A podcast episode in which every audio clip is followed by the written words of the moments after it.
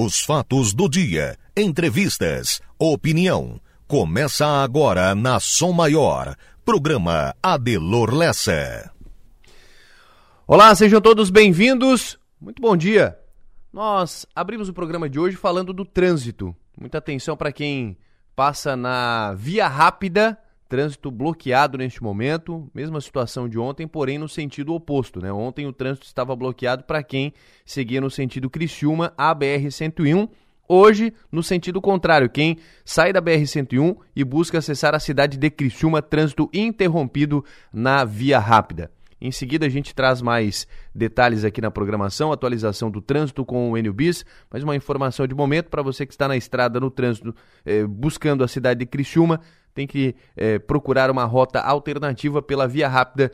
Não há condições de trânsito bloqueado por conta de uma obra. E ainda continuamos a falar de trânsito e de obras também.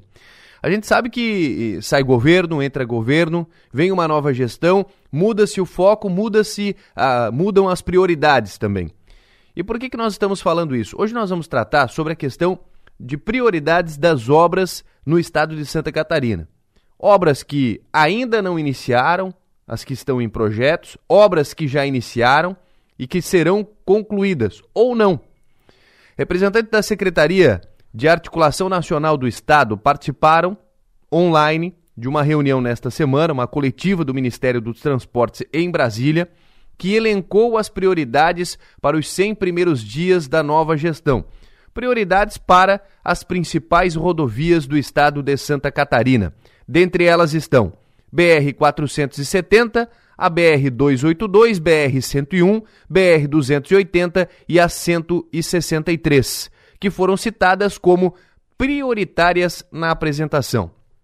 Mas daí você deve estar tá se perguntando agora, como fica a Serra da Rocinha, BR 285, que é uma importante obra, uma importante obra que está em andamento. Bom, a conclusão da BR-285, que fica entre Timbé do Sul, em Santa Catarina, e São José dos Ausentes, no Rio Grande do Sul, esta tão importante obra já foi adiada por várias e várias e várias vezes. E pelo que foi apresentado na reunião desta semana, a tendência é que ela fique mais uma vez em segundo plano. Ela deve permanecer assim, parada. A gente vai tratar deste assunto hoje, saber de quais são os planos para a Serra da Rocinha, qual o andamento da obra. Nós estaremos abordando não somente este assunto, mas outras situações aqui de Santa Catarina envolvendo rodovias. Estaremos recebendo o secretário interino da Infraestrutura do Estado de Santa Catarina, que é o Ricardo Euclides Brando. Mas não vamos focar somente nesse assunto não questão de Serra da Rocinha, BR-285 e das principais prioridades de conclusões, de duplicações. Enfim, o, o governo, inclusive, anunciou e emitiu uma nota durante esta semana desta, desta reunião que aconteceu. E, de acordo com o anúncio, uma das principais urgências é concluir até abril a duplicação de um trecho de mais de 3,5 km da BR-470 em Navegantes. Sabemos que é um importante trecho também de escoamentos de produtos, de grandes empresas, tem o porto, enfim, importante obra também esta da BR-470 e é, segundo o anúncio do governo do estado, uma das principais urgências a conclusão da duplicação deste trecho. Mas como é que fica também a Serra do Corvo Branco? Como fica a Serra do Rio do Rastro? Recentemente a gente trouxe aqui relatos de pessoas que passaram por lá, de danos no pavimento, né, por conta das quedas de barreiras que tiveram recentemente naquele local e também necessitam de uma manutenção, de uma troca do pavimento. Bom, no programa de hoje a gente trata de todos esses assuntos. Vamos atualizar a nível estadual as prioridades de obras, de rodovias, o que teremos para os 100 primeiros dias do governo. Sejam todos bem-vindos. Bom dia.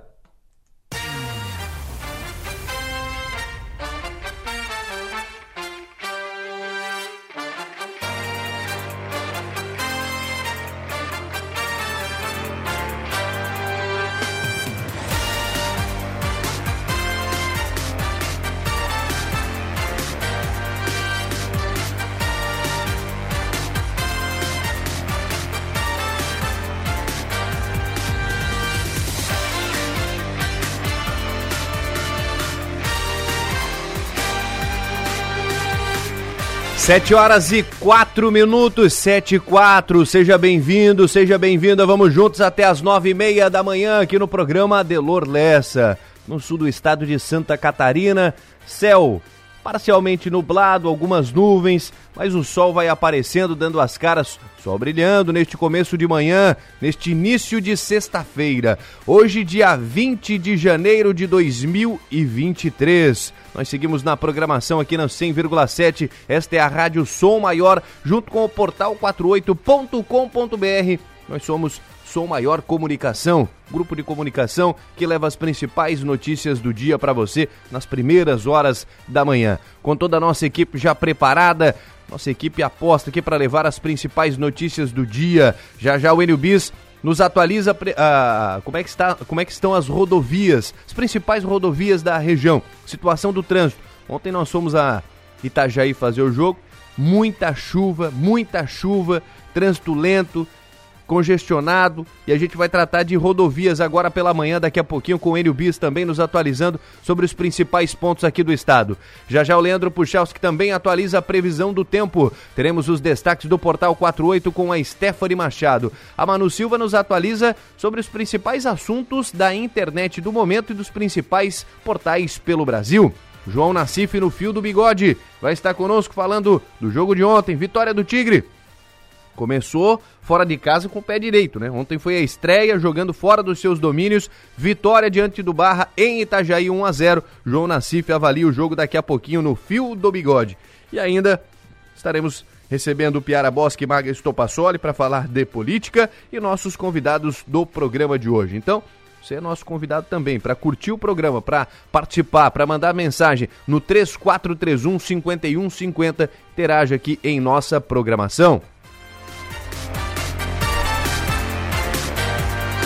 Deixa eu mandar um abraço aqui, um parabéns para os aniversariantes de hoje. Parabéns para Júlio César Correia Búrigo de aniversário hoje. Deixa eu mandar um parabéns aqui também para Sandra Citadim, para Juliane Canto, o Marcelo Santos também completando mais um ano de vida. A Ellen Nayane, também de aniversário hoje. Um abraço para Dante Bragato Neto, também completando mais um ano de vida. Parabéns. É, Dante Bragato Neto, narrador, também completando mais um ano de vida. Felicidades, viu? Bruno Branco Medeiros, Jefferson Batista Fabro, Laiane Silvano, Eduardo Maciel também completando mais um ano de vida. O Márcio Casagrande, parabéns. Jennifer Eufrásio, Rafael Pirovano, também de aniversário hoje. Por aqui a Leia da Rosa e a Silvana Reik, também de aniversário. E a Sabrina Vitor Novaski. Novalski, parabéns a todos. Muitos anos de vida. Parabéns!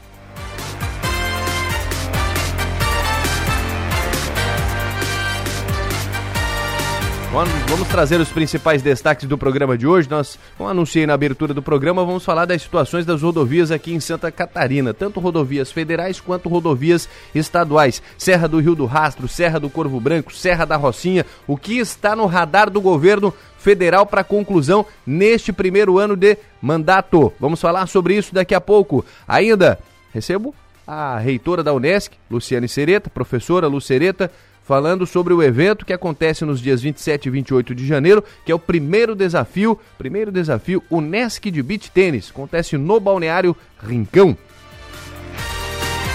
Também vamos falar sobre uma questão que tem preocupado muito a, a, as trilhas, né? O pessoal vai, vai procurar trilha e tal. A, de repente não tenha muita experiência, pode acontecer algum problema, algum acidente. O Corpo de Bombeiros vai nos passar orientações. Hoje, três pessoas ficaram ilhadas durante uma visita a, ao balneário Rio Manim, em Treviso. Foi na tarde de ontem. O Corpo de Bombeiros precisou resgatar estas pessoas após o rio encher rapidamente.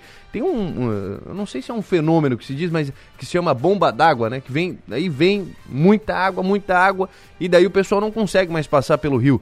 E daqui a pouco a gente conversa com o Major Vinícius Marcolin, que é dos bombeiros aqui de Criciúma, do 4 Batalhão dos Bombeiros Militar, para atualizar e passar orientações sobre esta esta situação, né? Do, o, onde que a pessoa tem que ter mais atenção, como é que faz, daqui a pouquinho aqui no programa. Também vamos continuar a nossa sequência de entrevistas falando sobre eleição para a Cooper Aliança, a cooperativa de Içara. Hoje nós vamos receber o Reginaldo de Jesus, que é da Chapa 1. Vai estar conosco aqui também falando mais a respeito da eleição que acontece no dia 28 de janeiro, que não é neste final de semana, será no próximo. Então, vamos falar também de eleição. Estes são alguns dos assuntos que estarão passando no nosso programa até as nove e meia da manhã. E claro, vamos movimentar as primeiras vozes do rádio aqui na programação, trazendo os destaques do trânsito. Alô, NUB, seja bem-vindo, bom dia.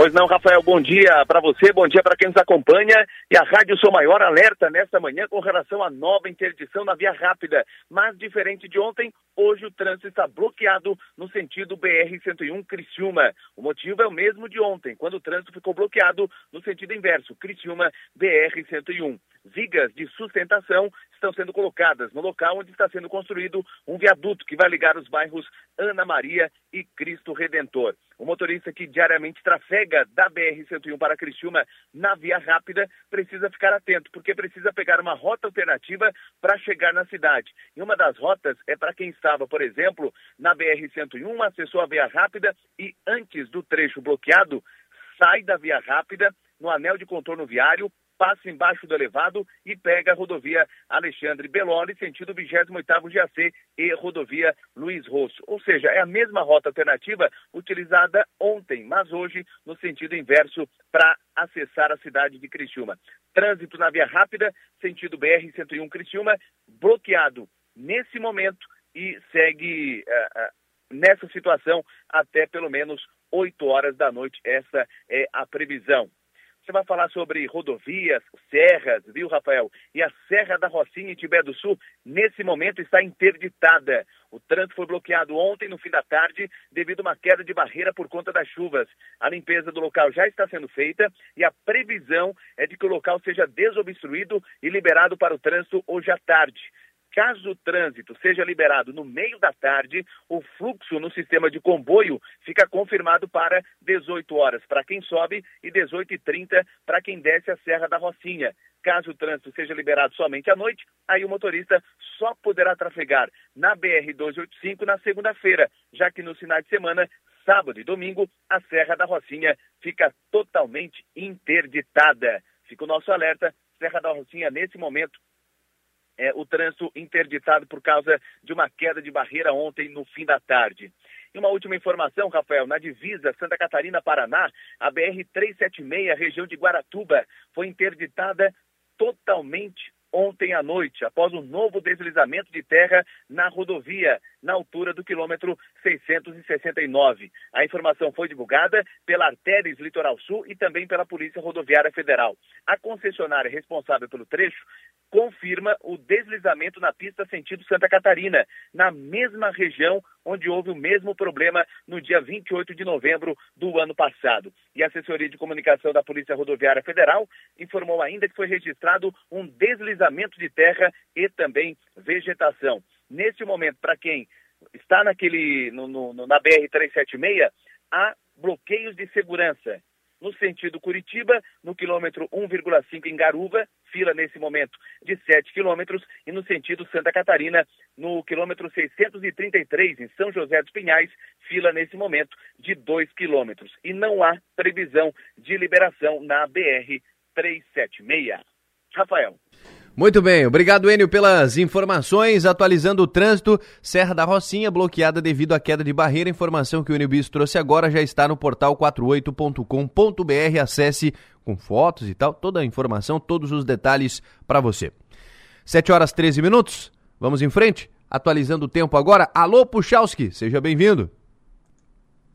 Temos a semana terminando sob o domínio da massa de ar quente e úmido dos últimos dias. Por isso, mais uma vez, temos uma sexta-feira onde o sol aparece, variação de nuvens no decorrer do dia, temperaturas em elevação, tem se aproximado de 30 graus na maioria das cidades. Não é diferente nesta sexta, no oeste 32, 34 graus, só que de novo, entre a tarde e a noite, pancadas de chuva previstas. Distribuição irregular, né? Enquanto você tem uma pancada de chuva fraca, e isso acontecendo na maior parte das cidades onde ela aparece. Você tem alguns pontos, e aí felizmente poucos, mas intensidade, volume alto, trovoada, uma condição de descarga elétrica, é importante ficar atento porque ainda há essas condições, mesmo que seja para poucas áreas como vem fazendo. No fim de semana a gente tem o sol aparecendo no sábado, calor, temperaturas no termômetro podem até subir um pouquinho mais do que no decorrer dessa sexta, e a previsão é que essas pancadas de chuva entre a tarde e a noite ocorram, mas aqui é importante, tá?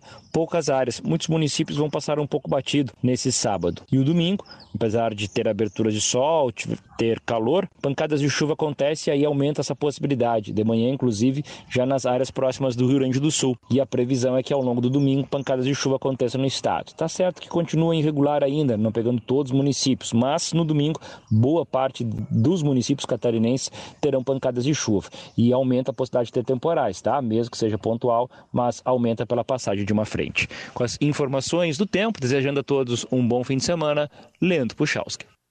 Previsão do tempo. Oferecimento. Instituto Imas. IH Serve. Romance que não acaba na venda.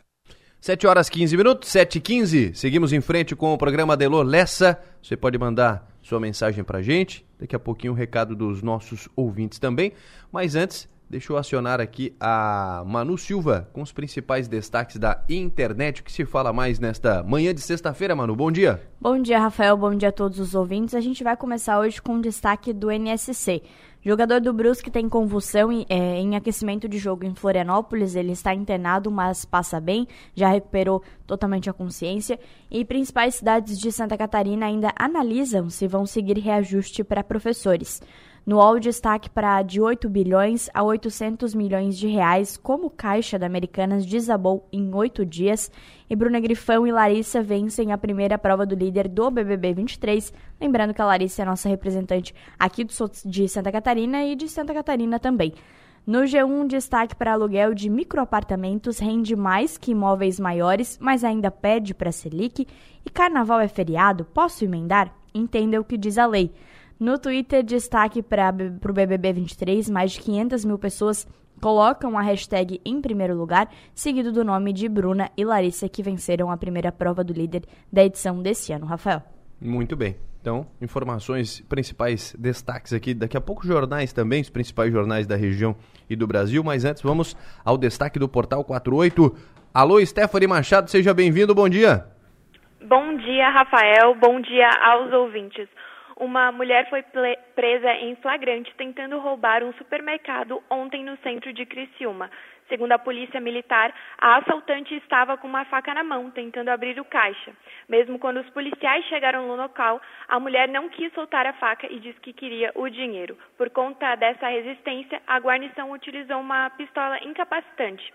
Assim, foi possível algemá-la e encaminhá-la à delegacia. Até o fim da ocorrência, a mulher não informou a sua identidade, por isso, ela foi levada até o Instituto Geral de Perícias para colher digitais. E a Agência Nacional de Vigilância Sanitária, a Anvisa, determinou a restrição e o recolhimento de quatro pomadas capilares para modelar tranças. Ao todo, a venda de 11 pomadas modeladoras está suspensa. De acordo com a Visa, os produtos são alvo de investigação por parte da agência reguladora e dos demais órgãos de vigilância sanitária locais, devido a relatos de pacientes sobre a ocorrência de eventos adversos graves após o uso. Todas essas pomadas podem oferecer risco à saúde. A lista completa desses produtos e também outras informações da região podem ser conferidas no portal 48. Rafael. Muito bem, obrigado Stephanie. Atualizando também os principais destaques do Portal 48, acesse 4 numeral 8 por extenso.com.br. Seguindo aqui com os principais jornais, o Globo diz o seguinte: Americanas entra em recuperação judicial com dívida de 43 bilhões de reais. Credores esperam proposta de desconto de até 90% no que tem a receber. Vendas e entregas continuam. Dando sequência aqui, o estado de São Paulo. Americanas deve 43 bilhões e entra em recuperação judicial. A empresa diz ter perdido cerca de 80% do valor. A ação é cotada em um real. Informação aqui do estado de São Paulo. E Folha de São Paulo. Militares da presidência foram a atos golpistas diante de quartel. E aqui alguns deles confirmaram ida a acampamento, mas negaram ter apoiado gestos antidemocráticos. Principal destaque aqui do jornal Folha de São Paulo. Passando para os jornais da região, destaque aqui para o Tribuna de Notícias, Tigre vence o Barra e já pensa na Chapecoense. Mineiro perde a vida em acidente de trabalho. Vítima foi soterrada em uma galeria e não resistiu aos ferimentos, vindo a óbito. Esse fato aconteceu ontem aqui na região, né? Tivemos também aqui notícias da Praia da Esplanada. Olha, moradores reclamam da falta de iluminação pública. Prefeitura de Jaguaruna alega dificuldades para atender os anseios da comunidade. Essa situação aqui da, da Praia da Esplanada é antiga, né? Passa ano, volta ano e sempre a mesma situação, né? Iluminação sempre precária lá na região da, da do Balneário Esplanada. Muito bem. Passando aqui. Ah, e tem um outro fato aqui, ó. Lauro Miller completa 66 anos de história hoje, né? Com obras estruturantes. É o principal destaque aqui do jornal. Foto de Lauro Miller, terra do grande Marcos Broca, que é o nosso plantão esportivo aqui do Timaço Maior, né? Lauro Miller hoje, 66 anos de história. Parabéns a todos de Lauro Miller que acompanham o nosso, o nosso programa. Parabéns para a cidade, 66 anos completadas hoje, dia 20 de janeiro. Aqui no Gazeta, Jornal Gazeta, Tigre vence e tem agora a Chape pela frente no domingo. Criciúma superou o Barra e Itajaí e encontrou a primeira vitória no estadual com gol de Felipe Mateus. Também tem outro destaque aqui. É... Vamos lá, aqui tem, tem diversificação, ó. Próspera também em Içara a produção, é... prospera também em Içara a produção de morangos. Então, informações são bonita a foto aqui, hein? Está na capa do jornal Gazeta, prospera também em Içara a produção de morangos. Principal destaque aqui dos jornais da região também, jornais pelo Brasil e os destaques do Portal 48. Manchetes do dia. Oferecimento. Mega Escritório. Soluções para seu ambiente. 7 horas e 21 minutos, 7 e 21. Nós vamos com informações do Criciúma agora. O N vai falar sobre a preparação para o jogo de domingo, daqui a pouquinho aqui na, na programação também. Mas antes, deixa eu conversar com o João Nassif sobre esse jogo de ontem, Vitória. Tudo bem, Nassif? Bom dia. Bom dia, Rafael. Tudo bem, cara. Foi meio do, dolorido, né? Meio sofrido essa vitória, né? Eu imagino Porque que você não tenha ficado com saudade, Nassif.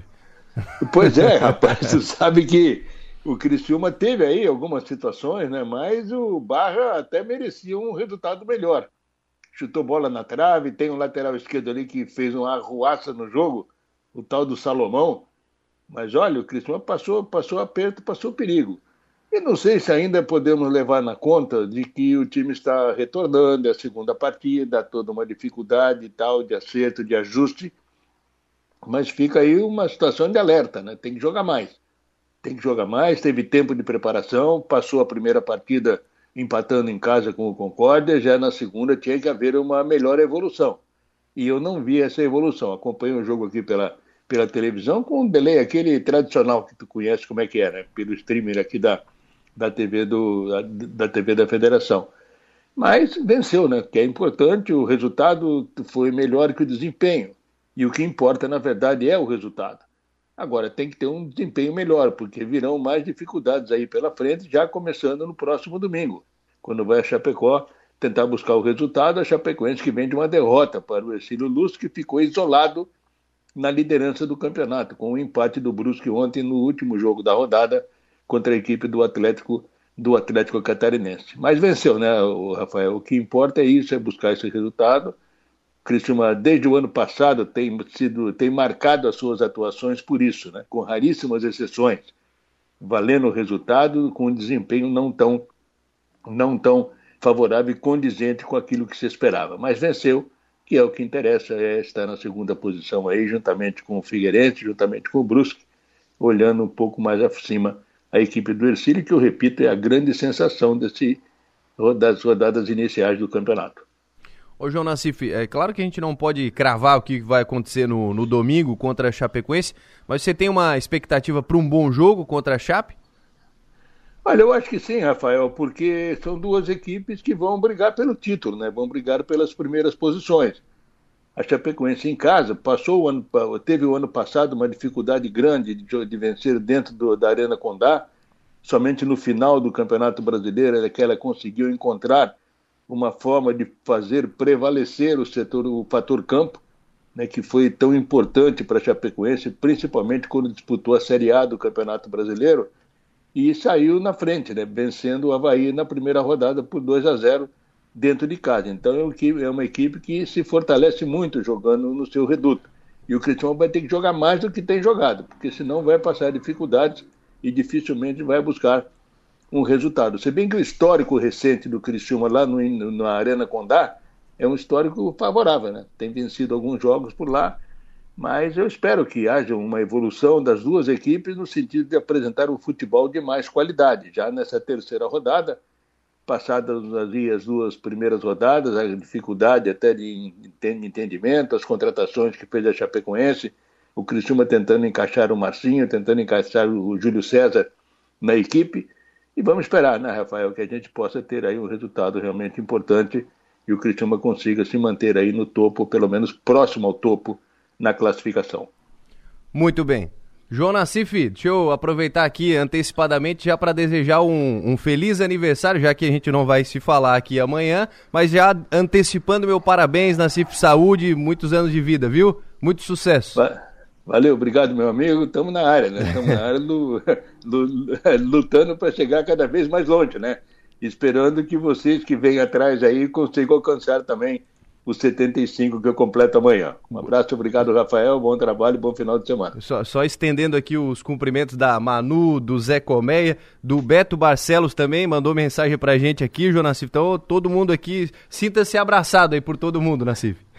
tá bom, que, que legal, cara. É importante ter amigos, né? Pessoas que, com, com, as quais a gente convive, sempre com harmonia, sempre com, com brincadeiras, mas sempre de forma salutar para poder aí continuar a nossa vida. Muito obrigado. Com certeza. Um abraço. Grande João Nassif, nosso comentarista aqui. Parabéns, João Nassif, pessoa sensacional. Tive o prazer de conhecer na, na no, no, ano passado, né? Já conhecia ele da, da, do trabalho, da rádio, do, dos seus comentários, do, do grande nome que construiu é, frente ao esporte. Nessa carreira de, de, de, muitos e muitos anos, mas no ano passado tive o prazer de conhecê-lo pessoalmente, de poder trabalhar essa temporada de 2022 com ele. Foi de muita importância, de muito conhecimento adquirido. Então, parabéns para João Nassif, amanhã completando mais um ano de vida, dia 21 de janeiro. Completa mais um ano de vida. Parabéns, João Nassif, recebendo o abraço aqui de toda a nossa equipe. E ele sempre fala aqui conosco todas as manhãs opinando sobre o Criciúma. No Fio do Bigode. Oferecimento: Raibel e Clínica Odontológica Dr. André Lima. Vamos para frente? 7 horas 27 minutos. Enio Bis, para falar daqui a pouquinho do Criciúma vai falar mais sobre isso. Daqui a pouco a gente fala mais também de Lauro Miller, completando hoje. Hoje é aniversário de Lauro Miller, amanhã é de João Nassif. É isso mesmo. A gente vai falar mais de, de Lauro Miller, conhecer um pouco mais da história e também do que está sendo programado aí para 2023. Mas antes, informações do Criciúma. Como é que está a preparação? Enio Bis, domingo a bola rola, Arena Condá. Pois é, Rafael. Primeiro, quero também estender né, os cumprimentos ao João Nassif. Muitas felicidades. Aliás, todo time tem seu capitão e o capitão do timaço é João Nassif. Parabéns ao capitão, parabéns ao mestre, grande João Nassif. Rafael, depois da vitória de ontem sobre o Barra Itajaí 1x0, gol do Felipe Matheus, Criciúma que agora divide né, a segunda posição, quatro pontos com o Brusque Figueirense, agora o Criciúma volta a campo domingo, 5 da tarde, contra a Chapecoense na Arena Condá. São dois jogos seguidos fora de casa, ontem Itajaí e agora domingo contra a Chapecoense. Ontem veio a primeira vitória e domingo tem o primeiro clássico da temporada. Delegação, após a partida de ontem, viajou para Florianópolis, onde treina agora pela manhã no CT do Cambirela, o CT do Figueirense. No fim da tarde, a delegação vai para Chapecó e amanhã de manhã faz o último trabalho, o último treinamento antes da partida contra a Chapecoense. Treinamento amanhã pela manhã e depois concentração total para o jogo de domingo, 5 da tarde. E detalhe, já tem arbitragem para Chapecoense e Criciúma. William Machado Steffen vai ser o árbitro da partida. Ele vai ter como auxiliares o Kleber Lúcio Gil e o Adenilson Teófilo Cardoso. O Kleber Lúcio Gil, que até o ano passado era árbitro assistente FIFA. Trio de arbitragem, portanto, com William Machado Steffen. Ele vai comandar o apito para domingo, 5 da tarde, Chapecoense e Criciúma. Claro, com tudo passando aqui pela sua maior e pelo minuto a minuto do portal 48, Rafael. Muito bem. Destaques, portanto, do Enio Bis. Viajamos no final de semana para Chapecó e é estrada, né? Até chegar a Chapecó é longe, mas estaremos lá acompanhando o Criciúma, portanto, na terceira rodada e segundo compromisso fora de casa no Campeonato Brasileiro da, no Campeonato Brasileiro não, no Campeonato Catarinense. Vamos com calma. Primeiro Catarinense, né? Depois o Campeonato Brasileiro, mas nós estaremos com o Tibaço juntos aí nesta empreitada acompanhando o Criciúma em 2023. Deixa eu mandar um abraço aqui pro Messias, acompanhando o nosso programa. É, falamos de obras no começo do, do, do nosso programa, será o nosso principal assunto hoje. E, e, ele manda aqui, ó. Falando em obras, o viaduto da Via Rápida está a todo vapor. Mandou um vídeo aqui, mora próximo do viaduto da, da Via Rápida. E, e, e, a imagem aqui mostra as máquinas trabalhando já a todo vapor, realmente, então trabalho sendo feito. Lembrando mais uma vez que o trânsito interrompido na via rápida sentido BR-101 a Criciúma, no sentido inverso hoje do que foi ontem. Mas todo vapor a obra ali, segue a obra no viaduto da Via Rápida. 7 horas 30 minutos, vamos para o intervalo? Voltamos em seguida para falar mais ainda sobre questão é, de obras aqui na região, o que é prioridade, o que não é, no estado de Santa Catarina. Intervalo, volto em seguida. Eu quero adiantar que hoje aqui no programa Som Maior Esportes eu estarei recebendo os nossos comentaristas Ademir Patrício Pezão, Alex Maranhão também estará conosco, mas hoje também um convidado especial para o pro programa de sexta-feira, o Tainan Alexandre, que é lateral direito do Cuiabá. Ele vai estar conosco aqui. Jogou agora recentemente, a, no ano passado ele esteve no Próspera, jogou o campeonato catarinense da Série A no ano passado aqui pelo Próspera e disputou a Copinha, a Copa São Paulo recente aqui com o Cuiabá. Foi eliminado agora na, nas últimas fases com o Cuiabá. Está na região, ele é aqui da região, mora aqui e vai estar conosco no estúdio hoje para falar um pouco mais sobre a carreira. Está começando, é um jovem jogador, tem um futuro promissor e vai conversar conosco hoje no Som Maior Esportes a partir das 11 horas da manhã. O Tainan que é de Santana, Uruçanga. Ele é lá da região de Uruçanga, de Santana. Seus familiares são de lá e ele vai nos atender hoje, ao vivo, vem no estúdio, vai ser um bate-papo bem bacana, todo mundo convidado aí para acompanhar a partir das 11 horas da manhã. 7 horas e 37 minutos, nós vamos falar com a chefe de gabinete da Unesc, a Suelen Rosa Bis, para tratar sobre um grande evento que acontece no Balneário Rincão, que a Unesc está promovendo, comemoração aos 55 anos. Suelen, seja bem-vinda, obrigado por atender o nosso convite, bom dia. Bom dia, Rafael. Seja bem-vinda aqui ao nosso programa, Suelen, prazer em conversar com você. Conta mais pra gente o que a Unesc está preparando aí para esse grande evento, como é que ele vai funcionar, conta mais pra gente. Então, iniciando esse ano em que a Unesc comemora os 55 anos, é, nós preparamos esse desafio de beach tênis que é formatado por equipes, que é a mesma forma que a confederação utiliza para trazer um evento diferenciado para os atletas que gostam de estar praticando. Então, no sábado, dia 28, teremos as disputas das 8 até umas 19. Então, as equipes devem ser formadas por quatro integrantes, dois homens e duas mulheres. E as inscrições estão abertas aí para as categorias Open, B, C e D. Então, quem quiser estar participando conosco, vai ser um evento muito bacana. Estamos preparando uma arena muito equipada, com bastante assistência, entretenimento. Acredito que o pessoal vai gostar muito, porque vai ser um evento bem diferenciado. Ah, com certeza, um, um, grande evento que acontece no Balneário Rincão, principalmente nessa época do ano, né? A praia tá, tá bem cheia, o pessoal vai com certeza participar. Mas é, é bom a gente frisar, Suelen, como é que o pessoal pode fazer a inscrição para participar do evento? Então, as inscrições podem ser no nesc.net barra bitpênis ou então também ali no arroba Oficial, o pessoal encontra as informações e o link que leva para a página de inscrições. Muito bem. É bem, bem simples, né? Sim, sim, é bem simples. Basta acessar o link ali, você já cai na de inscrição, preenche os dados dos quatro atletas e na página seguinte você preenche só os dados do capitão e já gera as informações para pagamento da taxa de inscrição. Muito bem, bem simples. Já está tudo sendo preparado lá? A estrutura já começou a ser montada? A estrutura iniciamos a preparação na semana que vem, mas a organização já está a todo vapor. Uhum. Porque na sexta-feira, a partir das 17, a arena já estará aberta também para todo o público e quem quiser se fazer presente. Teremos um jogo de exibição com atletas convidados e professores da região é, às 8 horas da noite. 8 da noite, então, um jogo de exibição. E as inscrições, elas são limitadas também, né, Suelen? É, pelo formato por equipes, para que possa organizar o campeonato e todos tenham jogos, né, e ser competitivo, é, era necessário que se limitasse em torno de oito vagas por categoria. Então, nós trabalhamos com esse limite.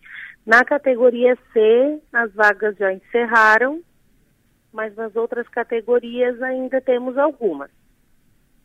Muito bem. Então dá tempo ainda para fazer a, a inscrição e, e, participar também desse grande evento, dias 27 e 28 de janeiro.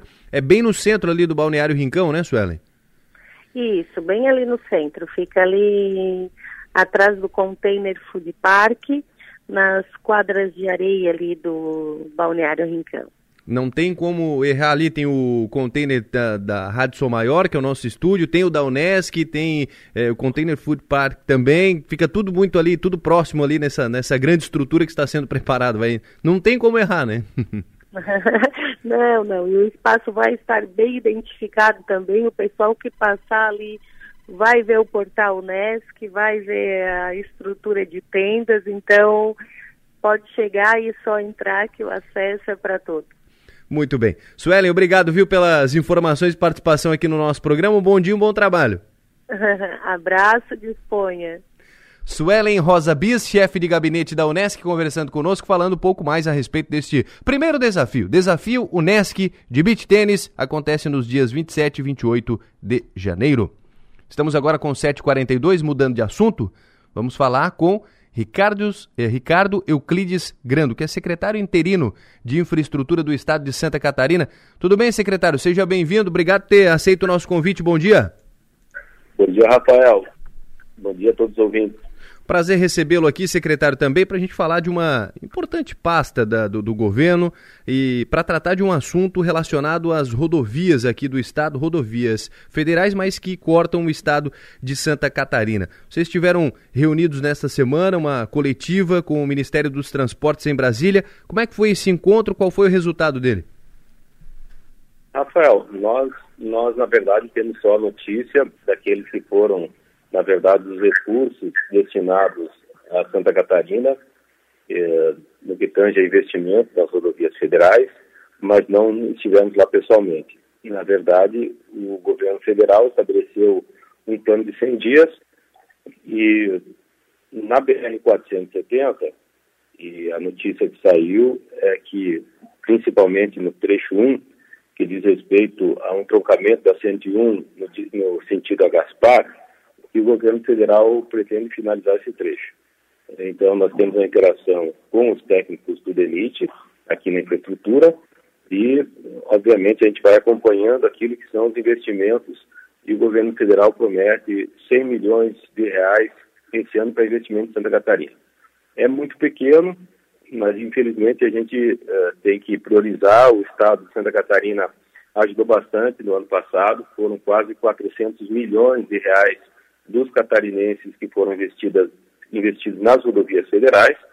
E é claro que dentro da nova realidade, se o Estado tiver condição de continuar suportando, nós iremos fazer também o nosso aporte nas rodovias para que principalmente nessas que são as fundamentais para o povo catarinense, a gente possa uh, estar junto e dar uma, uma sequência nas obras.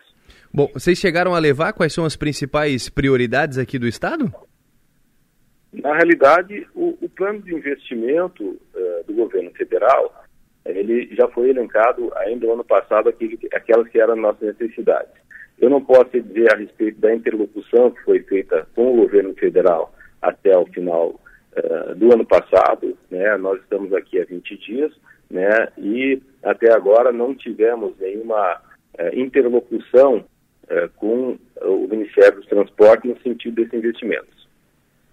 Muito bem. Falando de rodovias estaduais agora, secretário, quais são as prioridades do, do governo? O que, que foi monitorado e avaliado já nesses primeiros dias de, de, de governo? Rafael, nós estamos finalizando o relatório para o governador. Né? Hoje a gente deve ter a posição final, vendo aqueles que foram os compromissos eh, deixados eh, pelo governo e nós, obviamente, a partir daí deveremos ter, eh, provavelmente no mês de fevereiro, eh, o elenco de obras prioritárias que vão continuar sendo tocadas pela Secretaria de Infraestrutura. É claro que a gente encontrou aqui uma situação complexa, porque são 3 bilhões de reais entre o famoso PIX, os convênios e também os investimentos diretos da Secretaria de Infraestrutura, e dentro dessa circunstância, agora nós temos que ver qual é a nossa realidade financeira do Estado. A notícia que a Secretaria da Fazenda nos passou, já tivemos uma conversa antes de ontem, é, é que, inclusive na fonte 100, que é o nosso recurso livre, a situação é uma situação de déficit herdado é, do último exercício. Então, nós temos que ver a região sul do Estado, é uma região absolutamente importante para nós, tem investimentos importantes aí, né? Nós temos uma produção importante aí no sul e obviamente que isso será é, destacado para o governador como as prioridades. Como é o caso de Praia Grande de Jacinto Machado, é uma obra de 66 milhões, é uma obra que aqui enfrentamos ela uh, já com uma dificuldade burocrática aqui que foi nos colocado, há seis meses sendo analisado uma questão uh, aí de da questão ambiental, também um aditivo que ainda não foi viabilizado, a empresa está em ritmo lento. Então, são situações que nós temos que atacar e com certeza faremos com muita responsabilidade. Muito bem. Situação da, das duas serras, Serra do Rio do Rastro e do Corvo Branco. É, a gente recebeu aqui é, é, danos no pavimento, principalmente na Serra do Rio do Rastro. É, vocês têm planos para recuperar esse trecho? Como é que está isso? Como é que está no radar de vocês isso? É, já temos um projeto em andamento na Serra do Rio do Rastro, é, que na verdade é da recuperação do pavimento e está sendo estudado alternativas mais modernas no contexto da recuperação daquele pavimento. Em, no final de 2021, no ano de 2021 é, foi feita uma intervenção importante, foram gastos 19 milhões lá. É, no ano passado foram investidos na iluminação mais meio milhão de reais é, a, a, Serra do Rio do Rastro, para os catarinenses, é um ícone, como é a Ponte Ercílio Luz, né? Nós temos que ter uma atenção permanente, né? Tivemos uma interdição antes de ontem à tarde novamente, então a gente também tem que cuidar muito da segurança daqueles que lá transitam, mas é, certamente a Serra do Rio do Rastro será sempre uma prioridade para a gente. Ele, qual é o pavimento ali? Não tem algum trecho que tem asfalto, outros não, um material diferente, né, secretário? É, nós temos a terra lá com, com um pavimento rígido, né? Cimento Portland e, e, e, e, em cima e embaixo da serra nós temos um pavimento normal, né? E as, as questões estão sendo estudadas porque lá é uma condição de trânsito diferente, né? A serra é muito utilizada, então as melhores técnicas e as, aquelas que forem recomendadas vai ser a nossa opção. Uhum. Perfeito, mas o fato é que vai ser recuperado aquele, aqueles trechos mais danificados, né? Isso não, tem, não, tem, não tem como fugir disso também, né? É, não, até porque, você veja, a Serra do Rio do Rastro, hoje ela é utilizada, obviamente, é, como um, um, uma via importante né, de acesso Sim. ao sul, quem vem da, das diversas regiões do estado, seja do oeste, seja do Planalto, né, mas também para inúmeros turistas, né, que vêm em função da sua beleza cênica, né, e da, e da, e da sua é, condição turística que ela apresenta. Então a gente tem que dar atenção permanente e isso certamente será feito. Serra do Corvo Branco, é, tem obras em andamento ainda naquela região? Qual é a situação de momento? A Serra do Corvo Branco, nós recebemos aqui é, e fizemos uma equipe de trabalho, a empresa está executando a obra, É, nós tivemos lá uma, um deslizamento importante é, e uma parte foi atacada, a correção aqui pela Secretaria de Infraestrutura, que foi finalizada, e uma outra parte pela Secretaria de Defesa Civil, que eles tiveram um pouco mais de dificuldade. Inclusive, o secretário de Defesa Civil, Coronel Armando, esteve ontem comigo, colocando as suas necessidades, né? Eles têm, obviamente, um quadro técnico lá mais reduzido, é, mas a gente está é, evoluindo com a empresa. Inclusive, teremos na próxima quarta-feira, final da tarde aqui, uma reunião com os técnicos para que a gente uh, encontre algumas soluções. Nós temos problema de ordem ambiental e essas questões são sempre um pouco mais difíceis de resolver, né? E também, você vê, são, é um investimento de 40 milhões de reais num trecho de menos de 10 quilômetros. É, mas a gente tem que resolver definitivamente, né? Nós temos aí tanto o alto da serra como o pé, é, aqui no início nós já fizemos um investimento de 75 milhões nas pavimentações, né? E agora a gente tem que finalizar, né? E nós vamos dar toda essa atenção e com certeza é, durante esse ano aí a gente vai dar fim a isso. Secretário, sobre eh, questão relacionada às obras que já foram licitadas, já foram autorizadas, como é que fica agora? Por exemplo, teve a, a ponte do Pontal, né, região de Laguna. Como é que ficam essas obras? Pois é, a gente vai ter que ver agora, porque eh, nós temos algumas circunstâncias eh, que nós temos que analisar. O governador Jorginho Melo determinou que todas as obras que tiverem regularidade e que estiverem iniciadas, que nós montemos um cronograma de continuidade. Né? A realidade hoje da Secretaria de Infraestrutura é que nós encontramos aqui 3 bilhões de reais é, que foram é, dado ordem de serviço ou que foram, na realidade, autorizados os planos de trabalho. E, obviamente, isso é um, um valor é, estratosférico. É, como falei no início da entrevista, se o governo federal pretende investir 100 milhões de reais em Santa Catarina em obras de infraestrutura nesse ano, é, 3 bilhões é 30 vezes isso. Então, a gente agora vai ter que ver com muita cautela. Eu acho que o pessoal avançou bastante. Né? E nós, obviamente, agora vamos com muita responsabilidade analisar cada uma dessas obras. Aquilo que tiver regularidade, a gente vai fazer a sua continuidade dentro do cronograma possível. E aquilo que tiver alguma dúvida, né, o Ministério Público, inclusive, apontou na questão dessas transferências especiais, o famoso fixo, é, algumas circunstâncias, a gente vai ter que pacificar isso com o Tribunal de Contas, com o Ministério Público, para que a gente não tenha nenhum prejuízo para com o Estado, né? Então isso a gente vai fazer, obviamente, com bastante atenção e com a determinação do governador Jorginho de que a gente, obviamente, atenda os municípios, dê sequência àquilo que foi iniciado. Muito bem. A obra do anel de contorno viário em Criciúma, como é que está o andamento? Vocês têm acompanhado isso também, essa obra? Essa obra é importante, né? Porque na realidade faz aquele desvio uh, de, de, cocal, né? Então é uma obra grande, 200, mais de 200 milhões de investimento. A gente esteve conversando a respeito dela também, é importante para Criciúma a gente está dando uma atenção e, e, obviamente, essa região de Criciúma é uma região bastante importante, né, e nós vamos dar toda a atenção. Muito bem. Para fechar aqui, eh, secretário, a, a, informação que, que nós trouxemos agora é de uma rodovia federal, mas saber também como é que está a questão do Estado, como vem monitorando isso. É, teve essa reunião que aconteceu na, na quarta-feira, com uma coletiva com o, o, Ministério dos Transportes em Brasília, como você falou, online já, né? E, e sobre a situação da BR-285, que é a Serra da Rocinha, entre Timbé e São José dos Ausentes. Como é que está isso? A princípio não seria uma prioridade para o governo, mas como é que está sendo tratado esse assunto? Então, dentro daquele programa de investimentos do governo, né, que incluía a 280, 470, 285 e 163, né, nós temos na 285 uh, eh, praticamente encerrado a participação do governo do Estado, porque quê? Naquele termo de cooperação, é, é, existiu, obviamente, o destaque que é, o valor que seria investido em cada uma das BR. Então, é um assunto que a gente vai ter que, que retomar.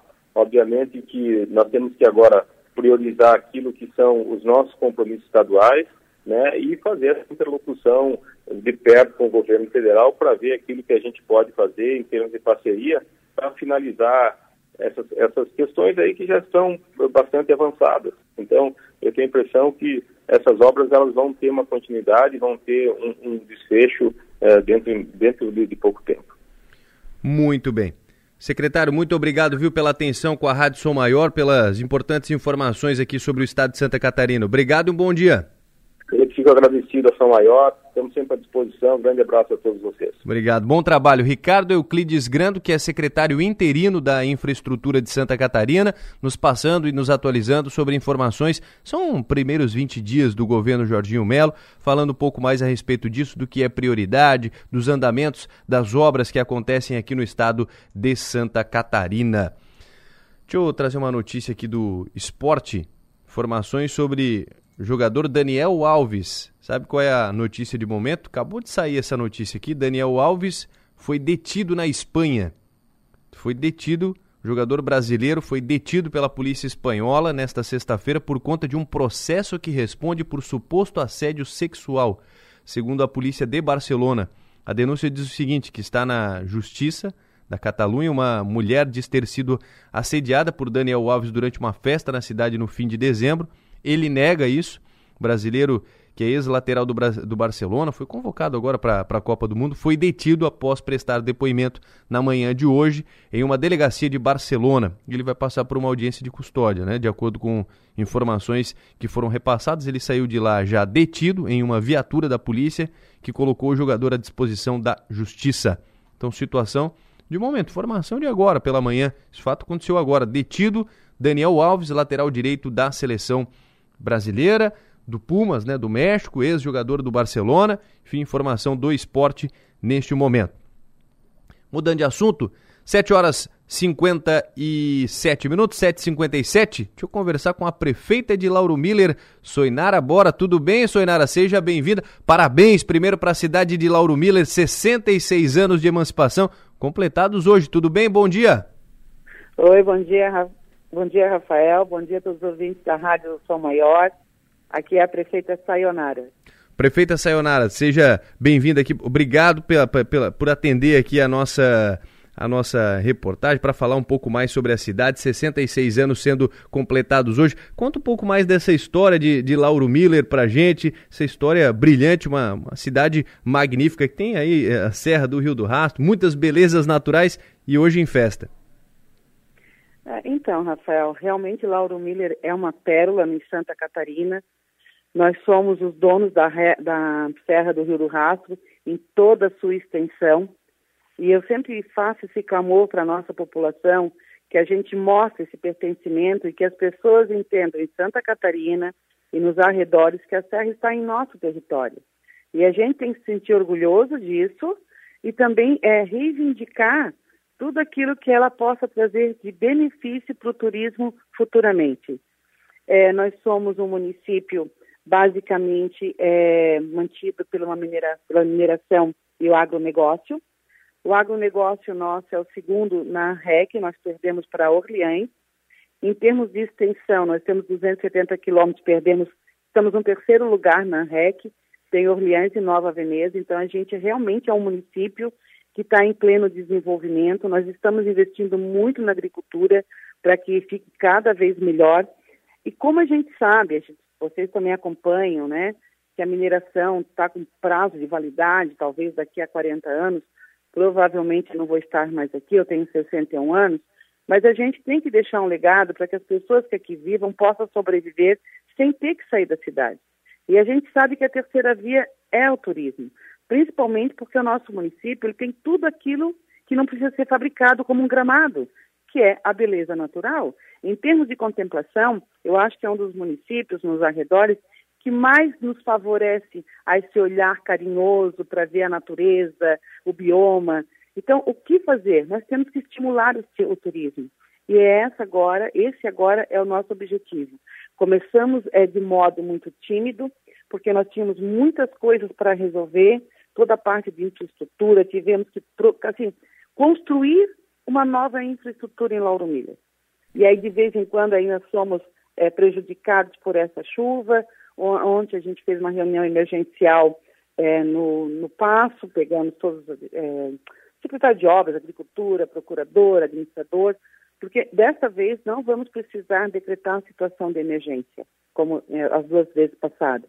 Mas teve pontual, assim, sabe, alguns é, bairros pontuais e onde a gente levantou que é problema de drenagem, então agora vai ser a toca de caixa, então isso é só um adendo, mas vamos voltar ao turismo. Então, hoje, o que nós queremos é isso, sabe? Então, assim, creche, estamos construindo duas. Estamos construindo o centro de eventos no bairro Santa Bárbara, que é na subida da Serra do Rio do Rastro, que vai ser uma, é, ela vai ser única provavelmente no sul do estado. Ela é em forma de pirâmide, toda de vidro, para não ofender a, a beleza cênica que a serra nos dá. E o vidro em forma de pirâmide foi justamente porque quem está vindo de longe vai ver aquela o bico da pirâmide como se fosse a, a parte da serra. Estamos com as nossas estradas do interior sempre sendo monitoradas.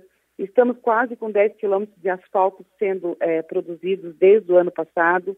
Então, temos comunidades que são agrícolas, como o Rio Capivara Alto, estamos fazendo 2 quilômetros, temos Morro da Palha, Rio Apertado, é, e as pequenininhas, né, Farroupilha, Mina Nova, Barro Branco Velho. Estamos tentando é, fazer um reperfilamento nas ruas centrais, que ainda estão na fase de lajota, e não adianta, a lajota quando estraga, não adianta tu tentar sentar de novo, que é difícil. Então, assim, somos duas mulheres à frente de uma prefeitura, a todo vapor, tentando deixar um legado, fazer uma construção que as pessoas vejam assim, não, está melhor do que era. Para nós, isso aí já vai estar tá bom. Muito bem. Até a gente conversou agora há pouco com o secretário interino da, da infraestrutura do Estado, prefeita, falando sobre Serra do Rio do Rastro, questão de, de pavimentações e tal. Isso está no radar, a recuperação da Serra do Rio do Rastro, do pavimento, de outras melhorias também. Como é que vocês têm tratado esse assunto junto ao governo de Santa Catarina? Rafael, a, a Serra do Rio do Rastro é nossa, mas a estrada ela é estadual, é uma SC, né? A 390. Então, assim, é, nós somos incansáveis nesses últimos dois anos ir a Florianópolis, na Secretaria do Estado, pedir a revitalização. Porque, é, independente da, da, da, dona da estrada ser o Estado, ali passam os nossos munícipes, passam os nossos turistas, e a partir da hora que essa estrada não esteja boa, é, respinga em nós. É, essa chuvarada que deu, né? A gente viu aquele mar de água, mar de lama descendo na serra. Eu digo assim, a gente não deixa de fazer turismo por causa da chuva. As pessoas não deixam. Mas quando tu vê isso, tu vai deixar. Porque aquele cara que está lá longe, ah, não, mas vai chover esse final de semana, vai que eu estou lá e eu fico preso na água. Então, assim, são coisas que têm que ser resolvidas. Agora, a gente não foi ainda a Florianópolis, estamos dando um tempo, porque a gente sabe como é difícil quando tu entra, né, uma equipe de transição, quando tu faz ali os teus primeiros três primeiros meses, eu acho até injusto tu ir lá e começar a reivindicar. Então, assim, eu creio que eles têm que assentar e depois nós iremos fazer todo esse percurso novamente para que isso aconteça de uma vez por todas, de modo definitivo. O ano passado a gente soube que estaria para ser licitada essa obra, em outubro. Mas eu acho que não, porque nada aconteceu. Também entendo que quando tu licita, passamos por isso aqui, tá? Nós passamos algumas licitações em pavimentação asfáltica que dá deserta. As pessoas não vêm, era tanta oferta de trabalho que tu não tinha empresa que se interessasse pela tua obra. Então, não sei se isso foi o que aconteceu. Já tem um mérito, porque ela está iluminada, né? Ela foi inaugurada, no, acho que final do ano, sei lá. Mas, assim, é, nos angustia, mas nós não temos ingerência nessa estrada. Muito bem. É, a questão de iluminação tá ok, então, né? Falta o, a recuperação e revitalização do, do pavimento. É importante porque Isso. é um ponto turístico, um ponto de ligação também econômico, né? Não só do turismo, mas na parte econômica também envolve muito escoamento de produção e tudo mais, né, prefeita? Sim, é, é, é serra-mar, né? É, é a parte do Planalto com a parte da planície. Então, é uma ligação realmente de regiões e ela tem que ser mantida. Então, eu, eu também, além do turismo, nós, é assim, estou sendo egoísta, né? Eu estou vendo a parte de Lauro Miller, né? Então, eu gostaria muito que ela fosse revitalizada, porque ali vai, como eu te falei, é emprego e renda para o nosso município. Mas tu tem completa razão quando a gente pensa num bem maior que é isso aí. Bom, voltando a falar dos 66 anos aqui da, da emancipação, está sendo preparado algo para hoje, para as comemorações, para o aniversário da cidade? Então, Rafael, acho que foi novembro, final de novembro, eu, a gente tem uma equipe, a gente se reuniu com o CDL e pensamos assim, o que, que a gente pode fazer? E aí, perante todo o estudo, foi dito, olha, sexta-feira, uh, pessoal todo é, vai emendar, as lojas vão estar fechadas, as pessoas vão para a praia, é período de veraneio, férias escolares, as pessoas não vão ficar na cidade. Aí digo, meu Deus, a gente tinha planejado banda, buscar o tombo da polenta de Uruçanga. Falei, não, mas aí tu uhum. preparar uma festa e não ter convidado não tem fundamento.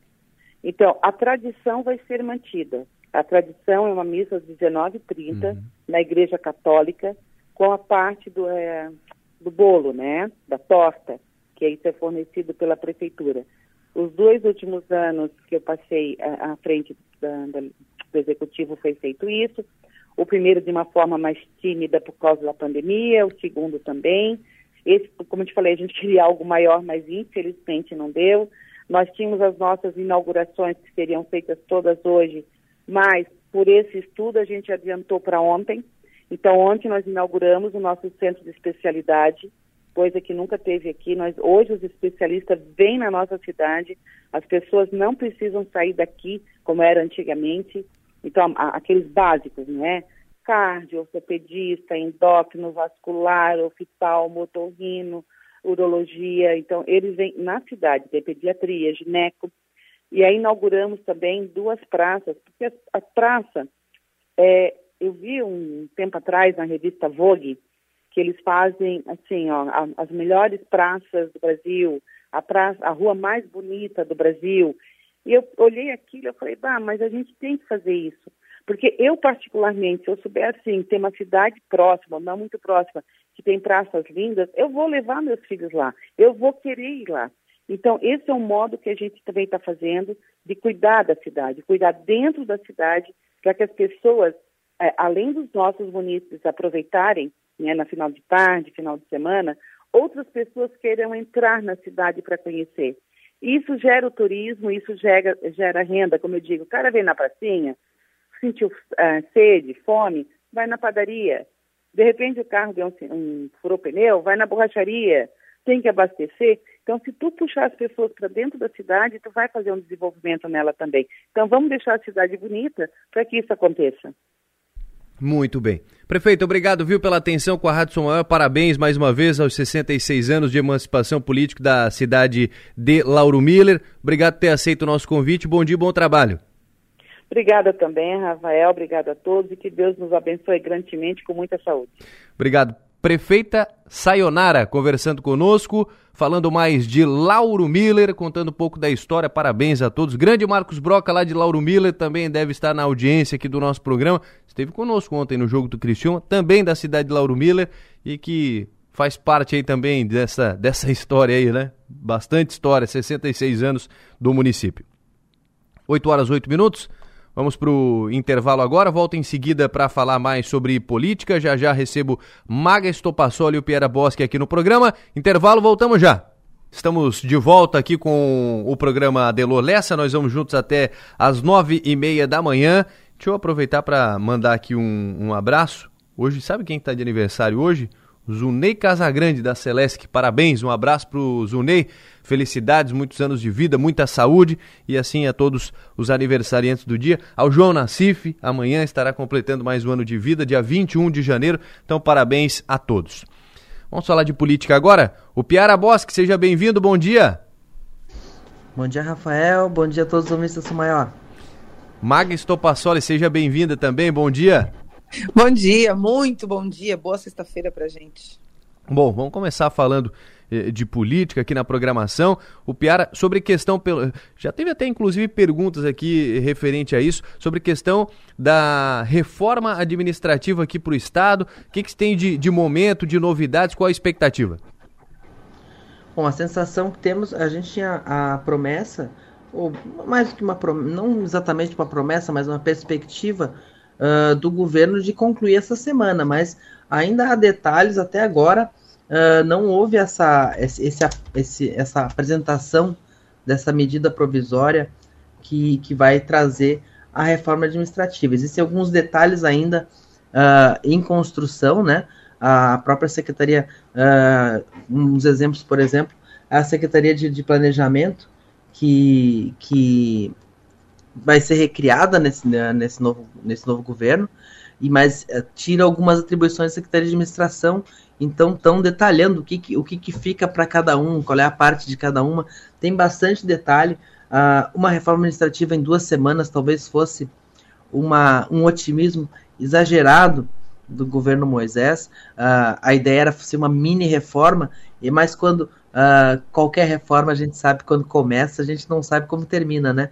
É só lembrar o que acontece na casa da gente. O governo Moisés, quando fez a sua reforma administrativa, só conseguiu aprovar em maio. Mas eles, eles esperaram a volta do, da Assembleia Legislativa, apresentaram, uh, levaram, levaram o projeto para lá, a Assembleia mexeu bastante, puxou para lá e para cá, e em maio foi aprovado. Mas era um clima também, um clima de Assembleia querendo mandar uns recados para Moisés, de que aquela ideia de governar sem, a, sem os políticos, sem os partidos, não, não tinha muito futuro. Vários recados foram dados ali na, na aprovação da Assembleia da reforma administrativa, especialmente durante a tramitação. No caso do governo Jorginho, ele optou por, uma, uma, por essa questão de mandar uma medida provisória. A medida provisória vale imediatamente por 90 dias, é renovável por mais 90, então os deputados só vão olhar uh, uh, já com o projeto em andamento, com as coisas mais ou menos consolidadas. Então foi uma estratégia de Jorginho.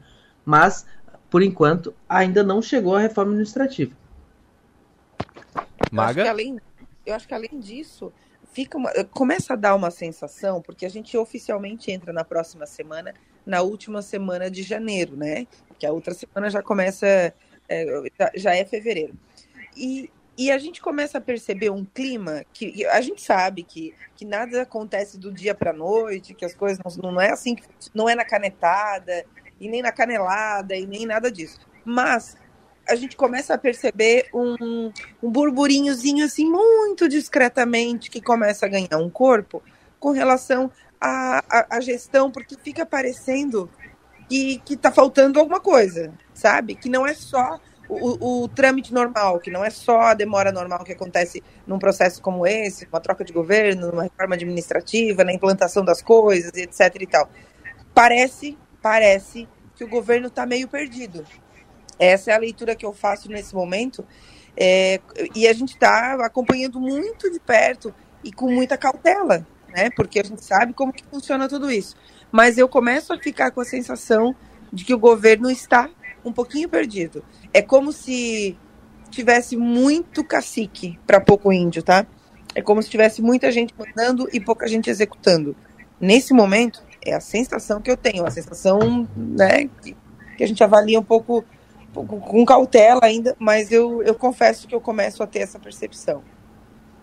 Tem um ponto que me chama atenção nisso, assim, porque apresentar a reforma administrativa por medida provisória uh, justifica no recesso parlamentar. Não vai, chamar, não vai chamar uma convocação extraordinária da Assembleia Legislativa uh, para de uma, de uma, de uma com, com uma legislatura que já praticamente acabou, termina uhum. em fevereiro, e, e para votar uma reforma administrativa dessas. Uh, ok, agora, será que vão, vão manter a medida? Faltam 10 dias para assumir a nova legislatura. É o caso de manter a medida provisória com um parlamento em funcionamento ou mandar o projeto? É, são questões que vão começar a ficar na mesa.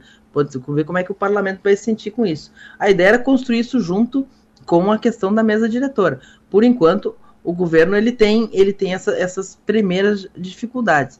Um pouco técnicas, como a reforma administrativa realmente é algo muito grande, e a ideia era fazer pequenos ajustes, mas quando viu, tinha nove secretarias novas para os pequenos ajustes, porque a máquina é realmente complexa. E tem a questão política que a gente sabe que está empacada a questão da Assembleia Legislativa, da entrada do MDB no governo, a entrada de outros partidos. É tudo meio derivado. É engraçado, né? Porque eu acho que nessa hora a gente pode é, trazer um, um ditado popular, né? Que na, na prática a teoria é outra, né? É sempre mais fácil tu projetar aquilo que tu ainda não experimentou, né? Não viveu na prática. E é importante a gente lembrar o seguinte: dois pontos. Primeiro, o Jorginho Melo, nosso atual governador, e isso ele falava na, na campanha, enfim, fala agora ainda, ele, ele volta e meia, ele diz ele nunca perdeu uma eleição. Isso é um ponto a ser a ser levado em conta, né? É um, é um vitorioso, é uma pessoa que nunca perdeu a eleição. Por outro lado, ele nunca esteve no executivo propriamente, né? Ele é um cara de legislativo. Então, é, eu acho que também começa a perceber que, que existem entraves, que existem entraves naturais, estou falando, tá? Não estou falando de, de coisas que nasceram agora para atrapalhar o Jorginho, não. Que é assim, é assim que é, né? Então, de repente, vai começar a sentir algumas dificuldades e perceber que, que talvez não seja tão simples assim, né? O, o, o, fazer no Estado. É, é, são, são questões são questões da, da vida real. A gente lembra que Moisés foi muito criticado toda vez que tentou reinventar a roda, né? E que a política ela não tem muito, muita margem para invenção. Ela tem margem para muitas coisas, mas para invenção geralmente não tem. Então, o, o Jorginho, a gente tinha essa expectativa pelo fato de ser o primeiro cargo executivo dele, na sua longa trajetória política. Uh, a gente percebe que não é só Jorginho que, não, que, que, que vive a sua primeira experiência executiva, tem bastante gente no entorno dele que tem essa, essa primeira experiência, mesmo, uh, mesmo postos postos-chave também. Uh, na Casa Civil, Estênio Sorato é um, é, é, um secretário que não tinha experiência estadual ainda, ele foi vereador em, em, em Tubarão. O, o Moisés Gisman da administração, uh, ele tem experiência executiva, mas vem de um pequeno município, Luzerna, né? Então, uhum. uh, a, gente, a gente olha e fica esperando, mas uh, ainda está dentro das, da, margem, da, da, margem de erro. Uma reforma administrativa em duas semanas realmente seria uma proeza hercúlea. Vamos ver como é que, como é que fica agora na próxima semana.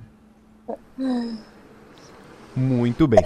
E, ao, mesmo ah. tempo, e ao mesmo tempo a gente ainda tem um governo que ainda está sendo nomeado, né? O, hoje, por exemplo, o Diário Oficial de ontem traz a exoneração do presidente do IMA, Daniel, Daniel Neto. Tinha uma expectativa até de que ele ficasse ligado ao MDB. Uh, ah, não tem ainda o, o sucessor aqui no, no diário. No diário, no diário uh, quem está exercendo o cargo é a Sheila Meirelles, mas não parece ser uma, uma, uma escolha definitiva.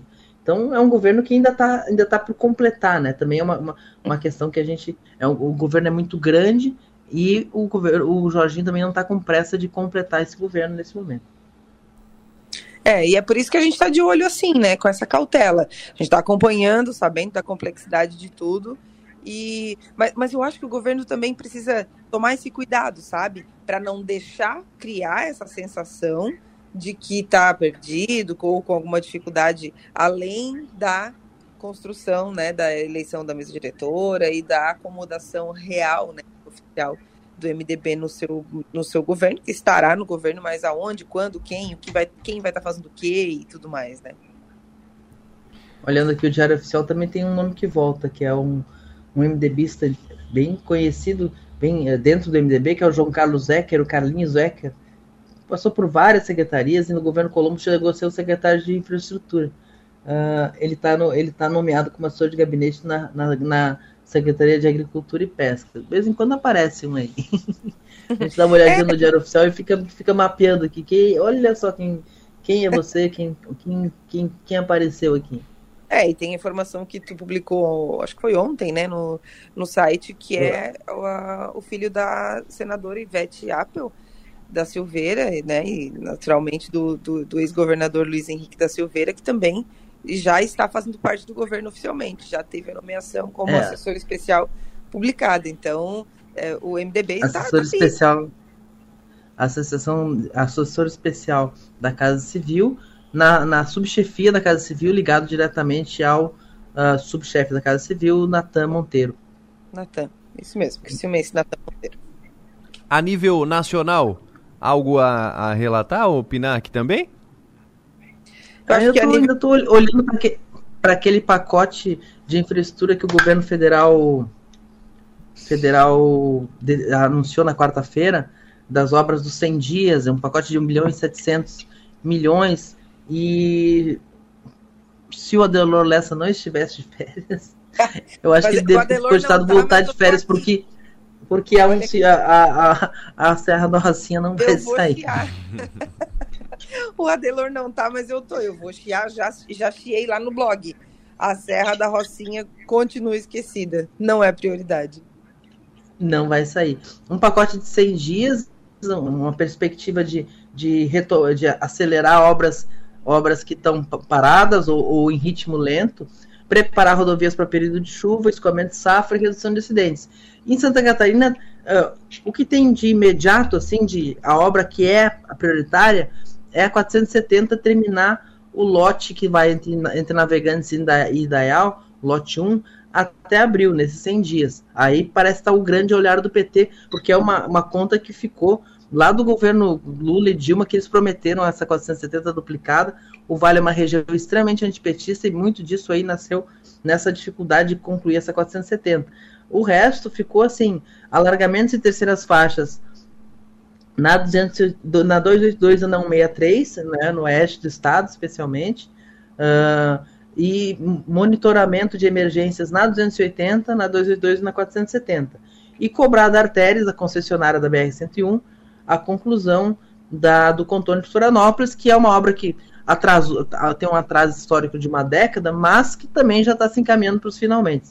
Então, olhando o pacote assim, ele, ele dá uma perspectiva assim, para uma primeira, pra, como para um, um, primeiro olhar, ok, mas está muito aquém do que Santa Catarina precisa. Para além dos 100 dias, precisamos muito mais. E a Serra da Rocinha ficou de fora mais uma vez. É, eu até vou dizer, eu até avaliaria assim, ó, tem um, um meme, né, que diz, ó, não, não dá para reclamar, mas também não dá para agradecer, né?